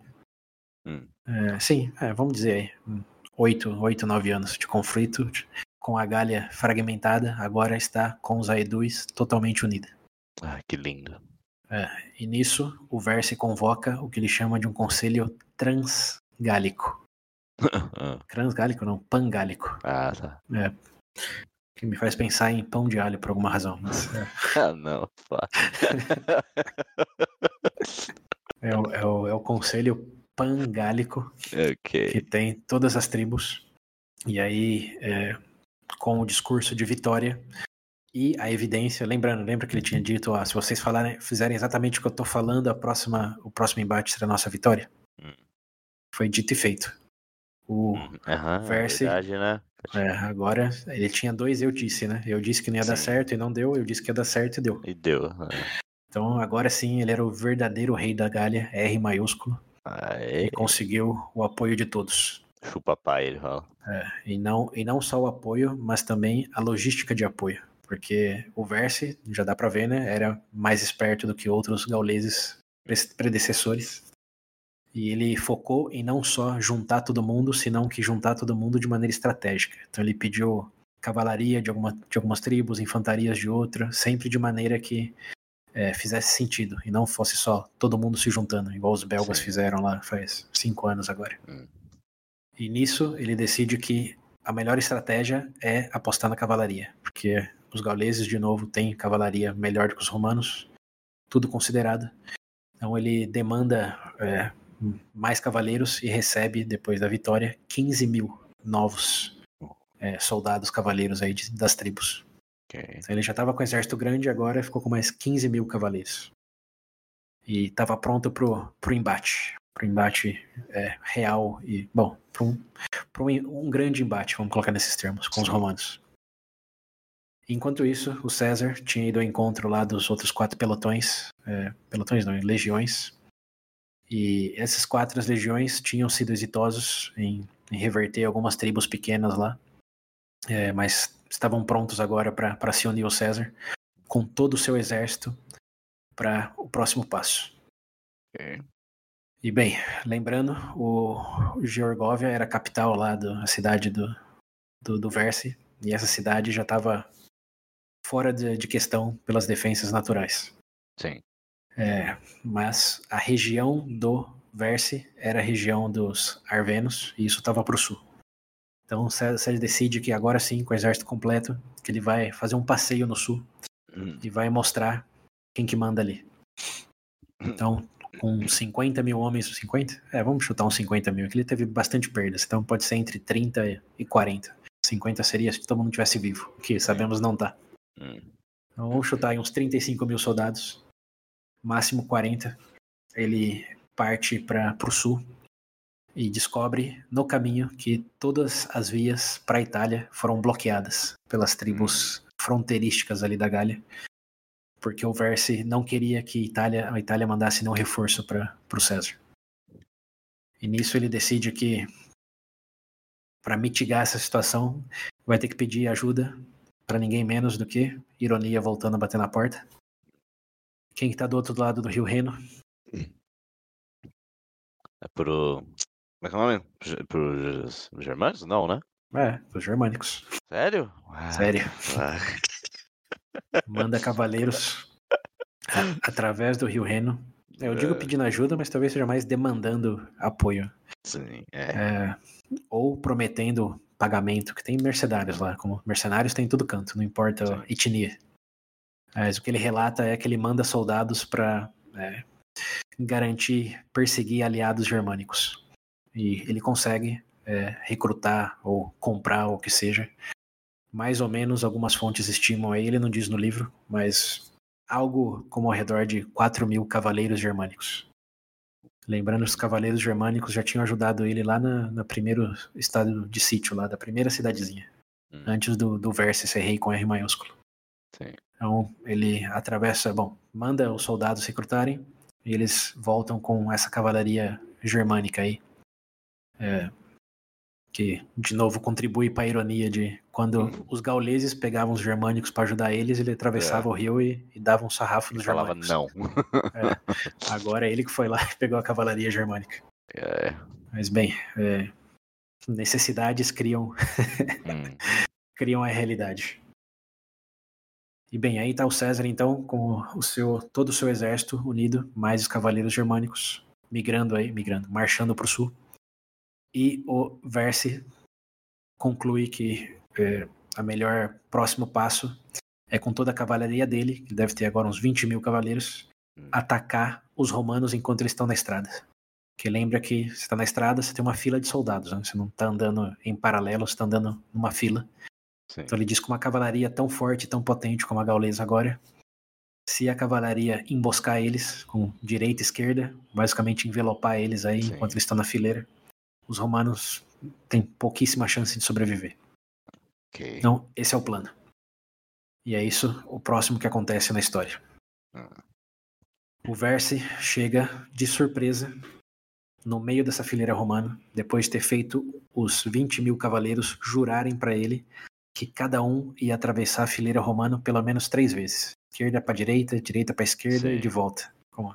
Esse foi o juramento que eles fizeram pro Verse antes de começar o embate. Hum. E, bem, foram para cima. Os romanos bateu aquele ponto de exclamação, mas os romanos agora, não os gauleses. E rapidamente eles tiveram que entrar em posição defensiva, formando um, um retângulo ali para que os cavaleiros realmente, justamente não pudessem atravessar a fileira assim de um lado para outro. Eles Sim. botaram uma posição de retângulo. E nisso, quem foi surpreendido foram os gauleses, porque os romanos se formaram muito rápido, de maneira bem eficiente, conseguiram segurar é, as pontas ali na, na primeira na primeira empreitada. E aí veio a surpresa. Os cavaleiros germânicos saíram de dentro desse quadrado aí e conseguiram envelopar os cavaleiros gauleses. Ó. Então, eles não esperavam que eles fossem se formar tão rápido e muito menos esperavam cavaleiros germânicos saindo de dentro da formação para Sim. envelopar eles. Então, nesse susto e nessa surpresa, é, eles retrocederam, os cavaleiros gauleses. Hum. E quando eles começaram a retroceder, os romanos ganharam a vantagem. Nossa. Cara, assustou, perdeu. Basicamente, essa é a Sim. regra do jogo. E nesse avanço, César diz, eles mataram mais de 3 mil gauleses que estavam tentando fugir. Nossa. E o Verse mesmo se assustou, ele estava longe, não estava aí na, na empreitada, mas ele decide que, dado essa é, reversão no que era esperado, ele parte para a cidade mais próxima ali, que é a de Alessia, que é uma cidade também muito bem protegida, no tá no alto de um monte, no, de um platô, cercada por, por, por, por montes também, assim como a de Georgóvia lá. É, mas essa tinha muros ainda maiores, ainda, mais fortificados. E, bem, César vai atrás dele, e agora a coisa ficou meio estranha, porque ele estava com um soldado de, aí o César relata, mais ou menos 60 mil homens, sendo metade cavaleiros. Ele tinha ido para dentro de uma cidade, para dentro das fortalezas. Sim. Enquanto César, com seus entre 30 e 40 mil homens, estava do lado de fora dessa cidade, pensando, e agora? O que fazer? Hum. E aí, o que você acha que ele faz? Da. Como é que é? O Fortnite de novo? Faz um sítio ali. Você vê outra opção? As opções pra ele é atacar, mas não sei se ele faria isso, não.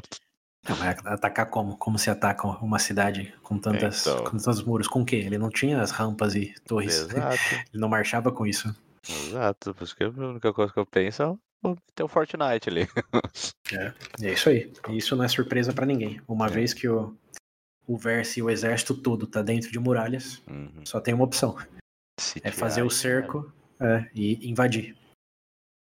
E o César relata isso, como uma vez que ele avistou a cidade que ele estava e as muralhas, e principalmente as defesas naturais, ele disse aqui não tem como fazer armadilha, não tem pegadinha, Sim. é simplesmente sobrepor presos as muralhas. É, É. eles estão presos lá dentro. Agora é a situação, ó, o Verse queria surpreender os romanos e agora ele que tinha sido pego de surpresa, preso por eles.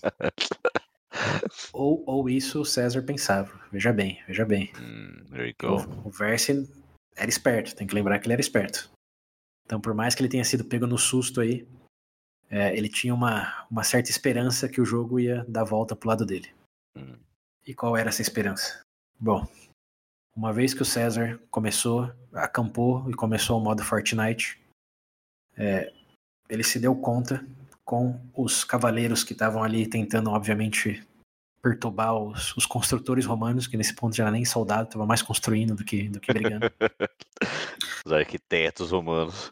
É, é, eles descobriram aí nesses embates e alguns desertores do lado do Verse de que aí eu não sei se é estratégia ou se era esperança, mas o plano do Verse, por assim dizer, é que o resto da Gália, uma vez que soubesse que essa era a situação, ia mandar o resto dos soldados que ele não tinha levado com ele. Lembra que eu falei que ele estrategicamente pediu só alguns soldados de algumas tribos? Sim. Então, uma das razões foi, foi que se o jogo virasse, não, ele não teria todos os soldados da Gália, como ainda teria reservas. Tá, alguém pra poder me É. ajudar. Isso, para ajudar ou para surpreender em algum momento, como ele foi, ó, vamos, tem, tem que ter reserva, como não vamos todo mundo de uma vez, porque foi assim que deu ruim para todos os outros até aquele momento. Sim. Mas claro, ele não tinha falado, ó, eu vou combater a cavalaria, eu vou meio que perder e me esconder aqui, como isso era parte do plano. Uhum. Mas uma vez que isso aconteceu, o- a esperança dele era essa, de que o resto do conselho lá pangálico ia, ia mandar reforços. Sim. E nesses reforços, o César que estaria numa situação difícil, porque aí você tem um exército de 60 mil dentro da cidade e um exército de vai saber lá quantos fora da cidade. Chegando. por- Aí era, o- é, chegando por fora, basicamente, pela retaguarda. Então aí é, é os romanos que seriam... ficar no meio ali. É, o os romanos seriam sanduichados, quando eles que estavam fazendo estado de, de sítio Uhum. na cidade. Então aí as coisas começaram a fazer mais sentido. E aí o César tem um possível maior desafio da carreira militar dele. Hum. o que fazer, dado essa forte possibilidade de que outros milhares de soldados gálicos vão chegar na retaguarda. Uhum. Mas ele não sabia disso, né? Não, ele ficou sabendo, que eu tô dizendo, É. que durante as construções, os prisioneiros, é, à base de consultas não amigáveis, revelaram que é, era isso, era isso que ia acontecer. É, Ok. Por isso que o, o, o Verse não, não tava arriscando sair da cidade no embate direto com César. Porque por mais que ele tivesse superioridade numérica, ele sabia que se esperasse mais um pouco.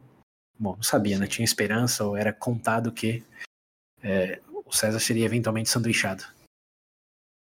Então o César acabou de ficar sabendo disso. Ok. E aí? Alguma ideia do que ele faz? Eu não acho que ele vai sair daí. Mas talvez ele mande uma parte do exército de encontro outro. Mas encontra a- quem? Onde? Quando ele Ah, tá ele no sabe, território né? inimigo, circulado por todo mundo que é o inimigo. Porra, não é possível que ele vai recuar de novo. Você acha que ele vai recuar? Hum, eu não acho que ele recuar. Não, vou, vou- vou É te que dar. Vou não te tem dar... noção, né, de quanto do, do tamanho do exército. Não, não tem. Nem de onde vem, nem quando chega. Nem se chega, né? É, nem se chega. É. Ah, não sei. O que, que você ia falar aí? Você ia falar alguma coisa? Eu Vou te dar uma dica, é isso? É, mas na verdade já é o spoiler já. Ah, Lembra quando eu falei que nesse episódio vamos falar da maior batalha de todas as guerras gálicas? sim. Então chama Batalha de Alésia. Hum. E agora? É agora. Então tô te dando uma pista aí, e não retrocede. Também não retrocede. Isso aí. Não espero menos de você. Alguma ideia do que ele faz então, já que ele não retrocede? ah, tentar invadir ó, o, o forte aí, o lugar? Eventualmente, mas as coisas não estão prontas ainda. Hum. Pô, eu ainda tô com a ideia que talvez ele divida o exército dele de alguma forma. Um- o pessoal fica de, de olho no que tá acontecendo, enquanto o resto Hum. continua no Fortnite ali. Bom, de certa forma, sim, é o que ele faz. Mas a grande genialidade e diferenciador é que ele constrói um muro na retaguarda dele. Ah. Fortnite Extreme ali, botou. Isso, Construindo na frente e se protegendo na retaguarda. exatamente. Boa. Mas ele basicamente está se sitiando agora. Sim. Porque hum, Na é, frente tá dele ele tem, dois. ele tem inimigo e atrás dele ele tá esperando inimigo. Só que como ele tá com essa defesa, ele tá contando que a defesa seja boa o suficiente para eles conseguirem conter e ganhar no final, né? Porque basicamente não tem saída pros romanos agora. Uma vez que ele constrói esse muro na retaguarda, e é um murinho de uma circunferência de nada menos do que 20 quilômetros, eles estão 20 donut. quilômetros de muro. 20 quilômetros de muro. coisa, pô, pô. E agora o exército romano está num donut. Imagina um donut aí, uma rosquinha. Sim, eles estão bem no meio dela ali. Bom, não no centro, né? no- na parte sólida. Uhum. E é isso. Agora é, é esperar para ver o que acontece. Protegeram atrás, continua as construções para atacar na frente, Sim. mas se der ruim, deu ruim, como eles não têm mais para onde fugir. E isso, por um lado, pode ser visto negativamente, mas por outro, pode ser visto também como algo que inspira os romanos a lutarem até a morte, porque não tem outra opção. Eles não, não tem outra, outro jeito, ou luta ou luta. Então, nesse contexto, eles ficam ali, um construindo coisas para invadir e o outro na esperança de que reforços vão chegar. Porém, algo acontece nesse meio tempo aí que é e a comida. Estão passando né? semanas. Os É, caras se sitiaram ali. Exato. E a comida é um problema maior pro Verse do que pro, pro César, porque o César foi com todo o pelotão e toda aquela comida que ele estava protegendo lá desde o Sim. começo, tá com ele. Hum, Uhum. É, e ele tá também com acesso aos campos ali que o Verse não queimou dessa vez, porque é a região dele. Sim. Enquanto É, o Verse tá, pre- tá preso na cidade ali. É, então, o Verse começa a ter problema com a comida. Uhum. E nisso, eles têm uma discussão que o César relata é, que é uma evidência da barbarice deles.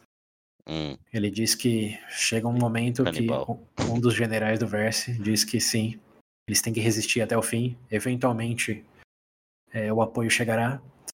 E o que dá confiança que isso vai acontecer não é o que ele está dizendo, senão o que os romanos estão fazendo. Porque eles estão vendo da cidade que os romanos construíram um muro na retaguarda. Então por que, que eles fariam isso? É. Porque os próprios romanos sabem que algo vai chegar. Então, com esse discurso, ele diz: temos que resistir. Isso é uma luta pela, pela Gália, pela independência do nosso povo, cultura, história. É um beautiful. discurso bem patriota, Uhum. narrado pelo César. Lembre-se disso. é verdade, né? né? Tem esse detalhe. É, o que também leva a pensar, né? Você- Você lendo o livro, eu recomendo aí para os ouvintes, falei, o acesso é grátis, já perdeu o copyright faz uns anos. É, é bem interessante ver como você concorda e apoia os gauleses. Como tem sentido o que eles estão fazendo. Você quer que eles ganhem. Mas aí você lembra que é o César que está escrevendo isso deles. Sim. Então você chega num, num paradoxo assim de. Por quê? Por que, que o César escreveria isso deles? Uhum. Por que, que ele tá me fazendo concordar com quem ele vai, bom, tá a ponto de derrotar? Sim. E ninguém, ninguém tem resposta pra isso. É um dos mistérios da história. Só, uma máquina do tempo em entrevista pra descobrir. Tem algumas especulações, e uma delas que eu achei curioso é de que esse livro foi fortemente editado por outros romanos em tempos posteriores e que eventualmente, bem eventualmente, já no Império, como séculos depois, essa toda a região da Gália aí vai virar Roma, como cidadãos romanos. E que uma das justificativas é que nos comentários do César dá para se notar que os gauleses são um povo de dignidade romana, que lutam pelo que é deles, de coragem, de patriotismo. Ok. Então, eles, é, como tiveram a má sorte de não nascer na Itália, mas são tão romanos quanto. Sim, entendi. Então, foi feita uma edição para esse lado, para justificar a cidadania deles, eventualmente. Eventual- Enquanto, enquanto que tem um outro povo ali, além do Rio Reno, que eles não são feitos cidadãos em nenhum momento. Os cidadãos, né? me corrigindo. E o porquê? Por que, que os germânicos não viram cidadãos, mas os gauleses sim? Bom, porque os germânicos são os bárbaros que se vendem para qualquer um, enquanto os gauleses estão aí, se unindo, defendendo a honra. Então pode ser, como é uma especulação, como não tem resposta. Sim. Mas é interessante contemplar que pode ser. Não temos, não temos acesso a Sim. evidência direta histórica, né? Como esse livro está aqui até hoje, mas quantas vezes já foi editado e traduzido? Pode ser que o César escreveu na real um parágrafo de tudo e o resto foi adicionado depois e só ficou com o nome dele ali. Embora tenha evidência, e essa é outra curiosidade. É, lembra aquela trincheira romana que eu falei que foi feita lá na, na Georgóvia? É, Ah, tem- Você falou que tá até hoje, né? Uns... Antes tinha comentado alguma coisa. Hum, Eu não comentei, talvez você viu num vídeo aí, inadvertidamente. Mas o, o fato é, o, o Napoleão, no século XIX, ele era fã desse livro do, do Júlio César. Hum. Era o seu livro de cabeceira, basicamente. E ele mandou escavar essa região aí para ver se encontrava vestígios é, Hum. desse relato do César. E nessa escavação, no século XIX, eles encontraram indícios aí da trincheira e material militar romano nessa região aí que o César descreve. Sim. Então tem, tem evidência direta histórica de que sim. Pelo menos em termos de campanha militar e onde foram feitas as trincheiras e defesas, aconteceu o acontecido. Aconteceu, O que, o que não sabemos são todos esses discursos aí que o César coloca na Sim. boca do inimigo, Uhum. que você concorda com o inimigo. Mas, É. enfim, fecha o parênteses, voltando aí. né, o episódio tá ficando bem longo, mas, ouvintes, lembre que vocês podem dar pausa quando vocês quiserem, viu? Ninguém tá É, obrigando vocês a escutar tudo de uma vez, não. É, o que acontece aí nesse discurso é o que você estava prevendo. Dizem temos que resistir até o fim, estamos lutando pela nossa cultura, pela nossa glória, nossa história. É, se for preciso, sacrificar os menos aptos a combater e usá-los como comida, assim terá que ser. ok. E o César, aí sim ele dá uma desviada do, do heróico e fala: é, "Ó- Olha que bárbaros, dispostos a comer a própria gente. Mas bem, é o discurso que eles fazem. E para mitigar um pouco essa situação de chegar no canibalismo, um próximo passo que eles decidem é tá cheio de civis ali na cidade. Hum. E os civis, obviamente, não vão lutar, né? Como se ele for invadido, eles vão ser aniquilados. Lembrando que já tá no, no ponto negativo já da, dos romanos. Hum. Eles já deram clemência pro último, então nesse não, não vai ter nada. Mas isso a gente tá falando, eles não sabiam. É, mas tá claro de que idoso, mulher, criança não vai combater, então por que, que eles têm que ficar ali e consumir a comida que os soldados podem consumir? Então o Verse decide abrir as portas da cidade e mandar todos os civis embora. Falar, ó, sai daqui, né?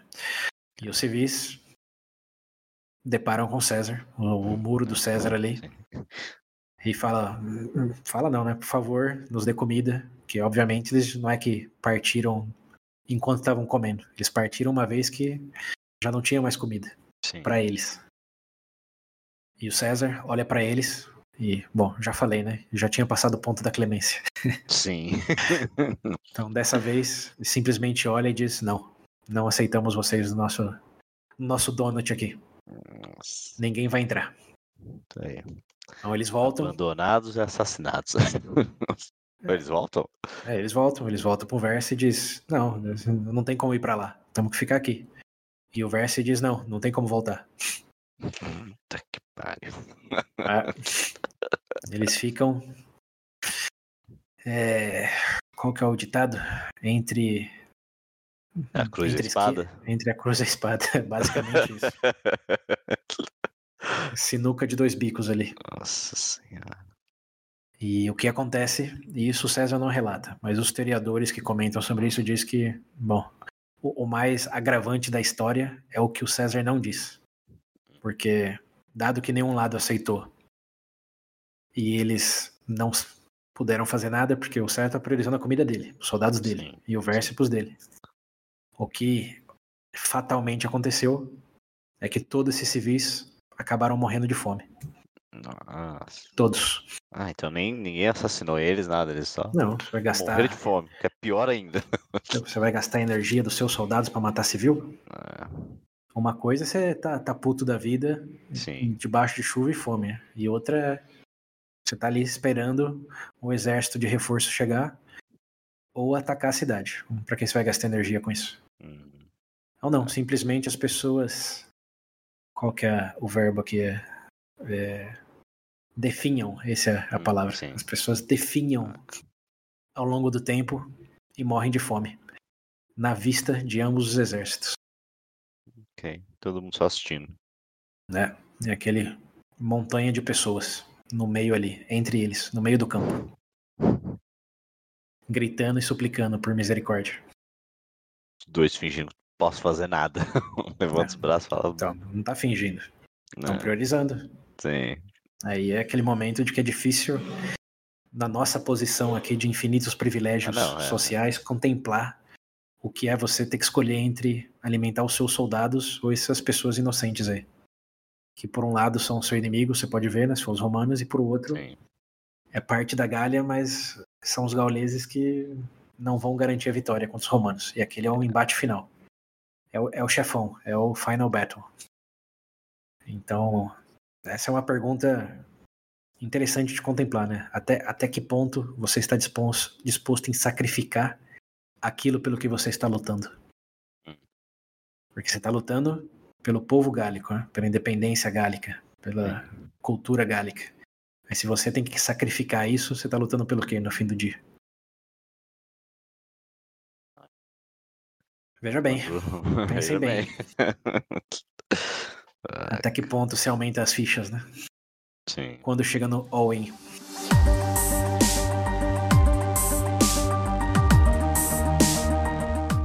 Enfim, Então onde vai essa. reflexões filosóficas à parte, continuando a história. Não tá bem claro quando que acontece ou como, mas um certo dia, soldados são avistados no horizonte. Hum, E o. César relata que não são alguns soldados. Diz que são pelo menos 5 quilômetros de soldados no horizonte.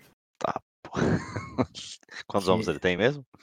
Hum, entre 20 e 35 mil, chutando alguma coisa. tem 5 mil, bom, 5 quilômetros de soldados no horizonte. Você imagina, pega, faz as contas aí para preencher o horizonte, 5 quilômetros. Coisa, hein? É. De gente, 5 quilômetros de gente. É. Aí, pensa naquele momento cinematográfico de novo. Hum. Você tá dentro do donut. E Sim. o horizonte do donut tá preenchido de soldados. Hum. Essa é a visão que eles tiveram. E aí o César relata alguns números que, de novo, vamos lembrar lá, dividir por quatro. Sim. Ele relata que são pelo menos 300 mil soldados. Então, vamos chutar aí 70 mil, vai. Hum. Que ainda assim, ainda assim. mais, os 60 mais mil, ou que seja 20, 20, mil que tem na cidade, é, hum. falando que é o maior exército já unido na história da Gália ali. Mais do que na, na, na, parte dos belgas lá, que ele também disse que tinha 300 mil. Sim. Então, ele tá falando que foi o maior exército que ele já viu, e ele já viu esse dos, dos belgas aí, que tava na casa dos 300. Então, hum. realmente era muita gente. E até os historiadores falam, mesmo dividindo por quatro, tá falando de mais de 100 mil soldados. Sim. Cara, 100 mil. Como... Pensa na cidade aí, você na sua e os ouvintes nas deles. Pensa, sei lá, aqui, aqui, no interior de São Paulo não tem que usar como referência, mas Vinhedo, por exemplo, tem 70 mil habitantes. Nossa. É mais do que toda a cidade de Vinhedo, de soldados indo, indo pro ataque. É, é gente. É gente, hein? Gente. Bom, nisso, a cidade ali, o, o Verse dentro da cidade, eles começam a celebrar, o resgate finalmente veio. É aquele momento que não é um bom filme, mas a história é legal, dos cinco exércitos lá do, do Hobbit. Não sei se você lembra dessa cena. Que eles estão encurralados sim. ali e de repente chegam os exércitos aliados de todos os lados da montanha. Sim, sim. É basicamente isso aí pros gauleses. Hum. E. Bom, o tempo fecha, figurativamente, para os romanos.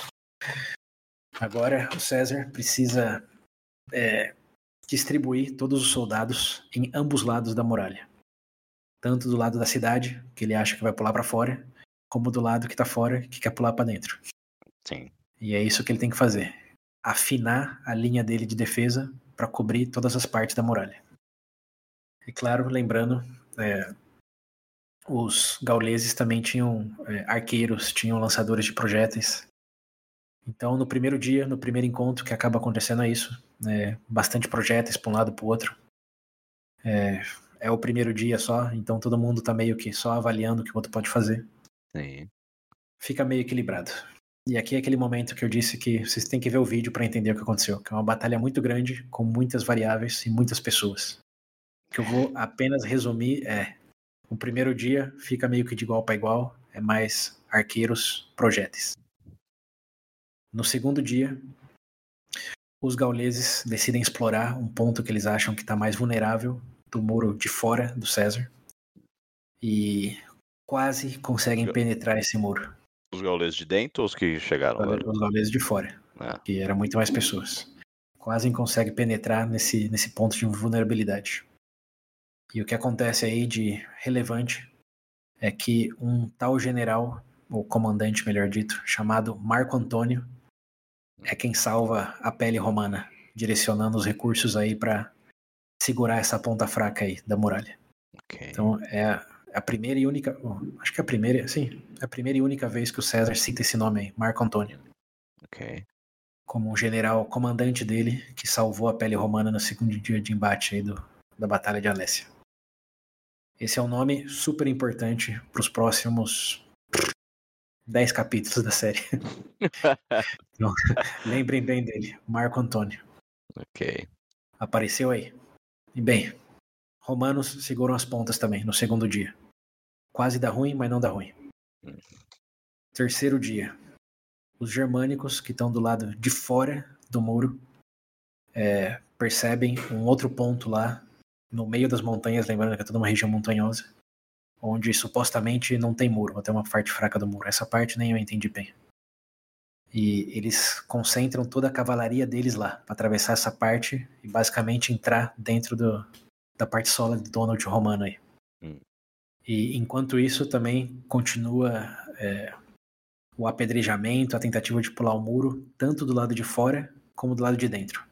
O Verse aí dá ordem, quando ele vê a cavalaria se concentrando nessa parte fraca aí, ele dá ordem de todo mundo tentar pular o muro para fora da cidade. Aí o César diz que foi o momento mais intenso da guerra, que quase todas as pontas, ou quase todos os pontos da muralha estavam sendo fortemente atacados, com milhares de gauleses tanto do lado como de outro. Ele teve que afinar toda a linha de defesa, contando com a coragem e resiliência de um soldado para três gauleses, para não dar ruim. E ele fez isso cavalgando pessoalmente aos pontos oh. mais fracos, usando uh, a vestimenta vermelha dele, de general romano. E com isso conseguiu, nas palavras dele, né, motivar e dar essa energia extra que os soldados precisavam, porque ele era visto de longe pelos soldados quando ele estava chegando no cavalo branco e, Sim. e, e é, capa vermelha dele. Hum. E quando ele chegou nessa parte que estava vulnerável, é, teve um conflito intenso. Mas quando ele chegou, os romanos, por inspiração aí do, da presença do César, conseguiram brevemente levar uma vantagem para cima dos gauleses e nessa abertura a cavalaria germânica conseguiu usar o furo para sair de dentro do Donut. E a cavalaria germânica, que era aqueles 4 mil lá, é, conseguiram sair e envelopar os gauleses nesse ponto da, é, da muralha. Então os germânicos novamente saindo aí pelo furo, envelopando os gauleses e assustando os gauleses. Porque lembra, era Bom, era meio num vale e a cidade estava na montanha. Então todo mundo tinha visão de tudo que estava acontecendo. E aí ele relata que quando os gauleses, tanto de fora como de dentro, veem o que está acontecendo, que eles perdem a motivação. É, eles acham que os romanos estão ganhando em tudo, porque eles também não conseguem ver, eles veem os romanos estão defendendo ali, mas esse é o primeiro momento explícito de que alguém levou uma vantagem definitiva. Como antes estava de igual para igual, mas agora um grande, e não tem números aqui, ele só diz que um grande pelotão dos gauleses foram roletados pela cavalaria romana. E a infantaria romana, uma vez que começou o desespero, começou a roletar também a infantaria gaulesa que estava perto dessa parte do muro. E ao ver isso, os gauleses de dentro da cidade começam a retrair, pensando que já deu ruim. E os gauleses de fora, que estava longe, mas estava vendo os romanos ganhar, concluem que, que deu ruim e começam a ir embora. Hum. Ou seja,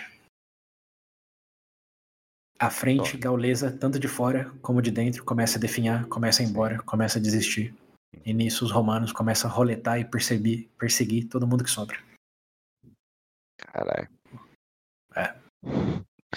O César não detalha o que aconteceu depois. Sim. Simplesmente diz que no dia seguinte o Verse faz um discurso dentro da cidade. Aparentemente os romanos não pularam o muro, nem roletaram todo mundo dentro da cidade. Como Sim. ficou claro uma vez que os gauleses de fora do muro foram embora, hum.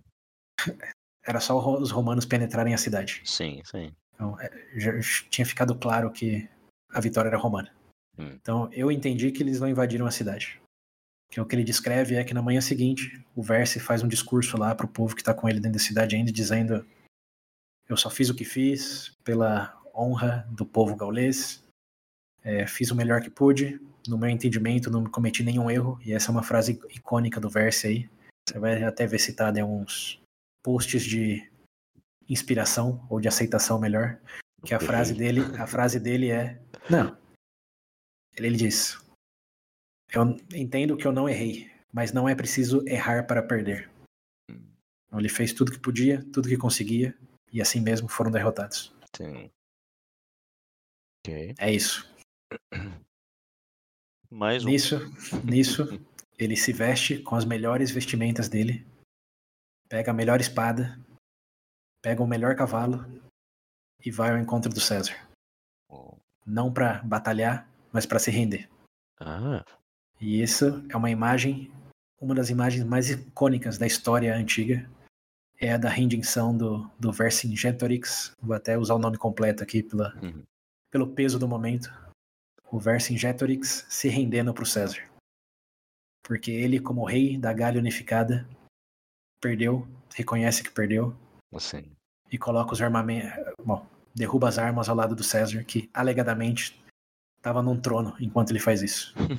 César não diz isso, mas ele diz que vê que o Vercingetorix vem em direção dele e coloca as armas ao seu lado. Ele simplesmente manda que o, que o aprisione.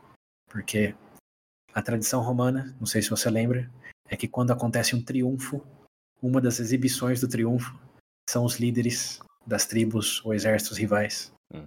que são colocados em, em display ali, para o povo romano ver, ó, acorrentado, enquanto está sendo chicoteado. Ó. Foi esse cara aqui que tentou brigar com a gente. Hum. E hoje é o que acontece com quem tenta. Isso aí.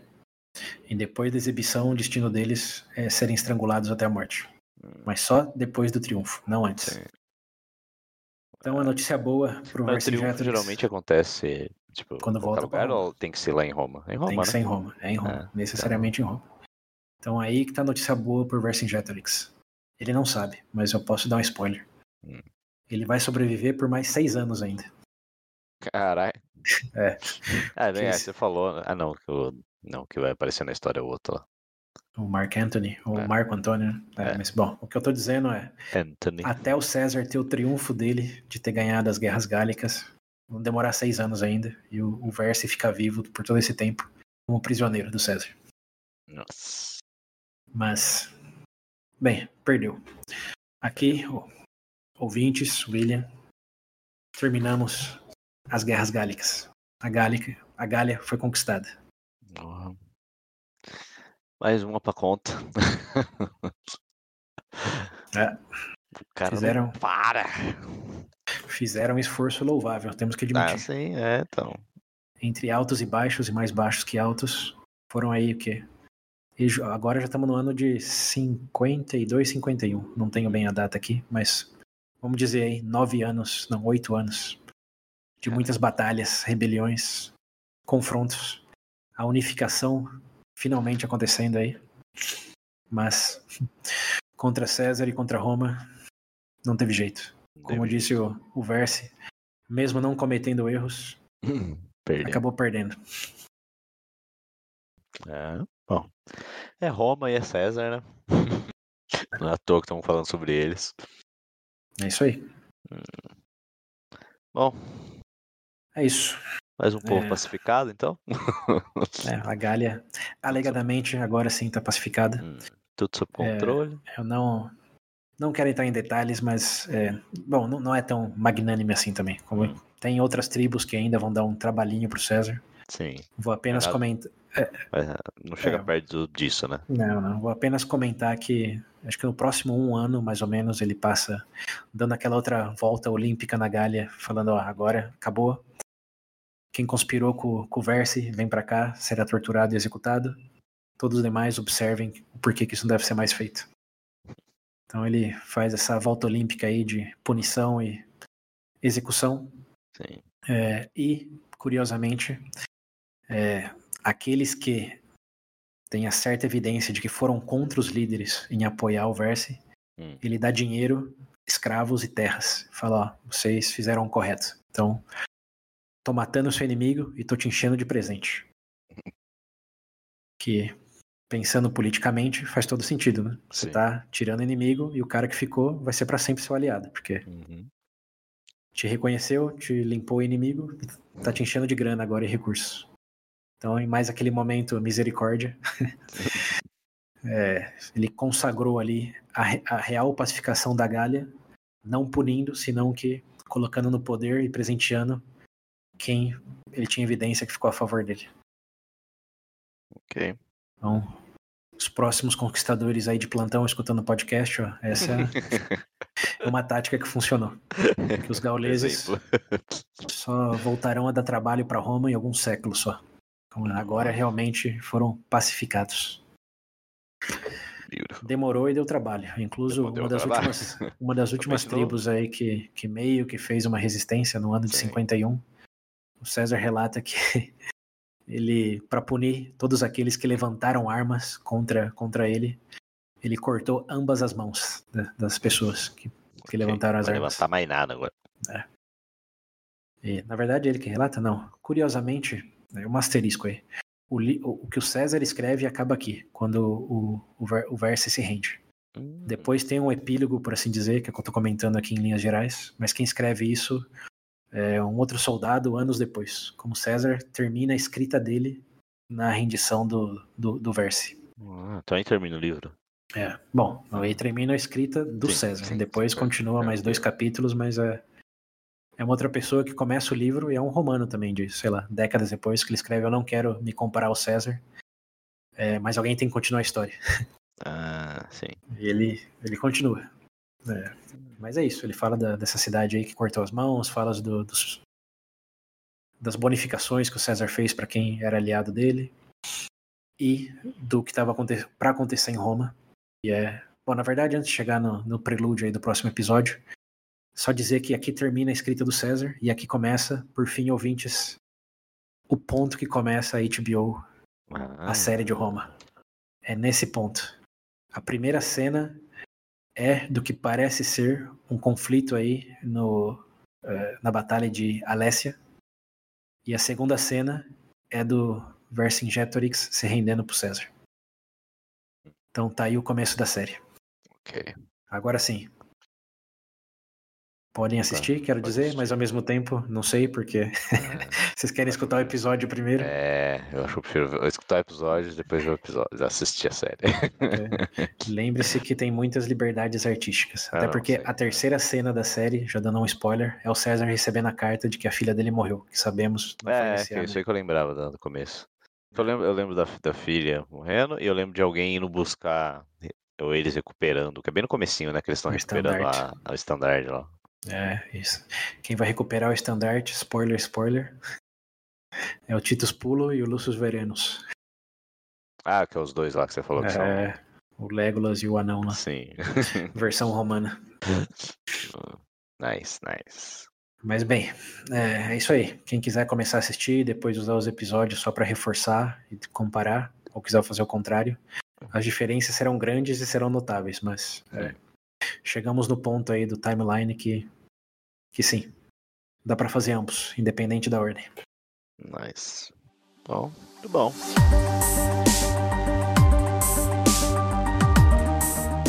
É isso aí. Mais um episódio concluído. Mais Mais uma, um um arco Mais um arco Dramático. fechado. fechado. E o próximo, agora sim, dando um prelúdio, né? Vou entrar em mais detalhes no começo do próximo, mas só para ficar com um gostinho aí do que está por vir. César concluiu a campanha, fez o que falou que ia fazer, melhor do que qualquer um esperava, Hum. e decide que é hora de voltar para Roma. Nossa, Mas, anos. é, depois de 10 anos, basicamente, né? Mas Roma, é, 8 anos para ser exato. Mas Roma, nesse momento, tem a dinâmica dos cônsules lá mudada. Lembra? Pompeu era um Sim. cônsul único, depois Uhum. foi substituído por outros dois. E nesse meio tempo aí, alguém decide que é muito perigoso o César voltar com os legionários dele. Hum, Seja para triunfo, seja para fazer o que for. Como César tá poderoso demais para se aproximar de Roma Hum. com tantos soldados fiéis a ele. o medo do rei. E enquanto isso, o Pompeu tá com os legionários deles lá. Você lembra que o Pompeu foi dado a exceção de usar os legionários para pacificar Roma depois de, da bagunça lá que a gente falou no episódio anterior. Hum. Então, o que acontece é basicamente o César diz: Ok, posso abandonar meus soldados desde que o Pompeu abandone os soldados dele. Hum, E o Pompeu diz: Não vou abandonar os meus enquanto você não abandonar os seus. Pô, não era uma equipe, não era todo mundo amigo. Então, era, até você pedir para eles abandonarem os soldados. É. O meu exército Porque- não. A dinâmica era clara, né? Quem tivesse em Roma com exército Hum, tinha mais poder do que quem não. sim. E ambos, conhecendo um ao outro, decidiram que o impasse é, era inevitável. É, Here we go again. Here we go again. Mas isso só nos próximos capítulos. Por enquanto, a Ok. deixa é essa. Fiquem com a memória do Vercingetorix aí se rendendo pro César. Hum, E os próximos passos em breve se materializarão. Bom, então é isso. Até a próxima. E como né, eu comentei no meio, talvez, do episódio, porque foi o começo da, da outra metade pra gente. Uhum. É, vejam os vídeos nas referências, principalmente os da, da batalha. É muito bom, ajuda bastante. Seja durante o episódio ou depois do episódio. Uhum. E, bom, até a próxima. É isso aí. Até.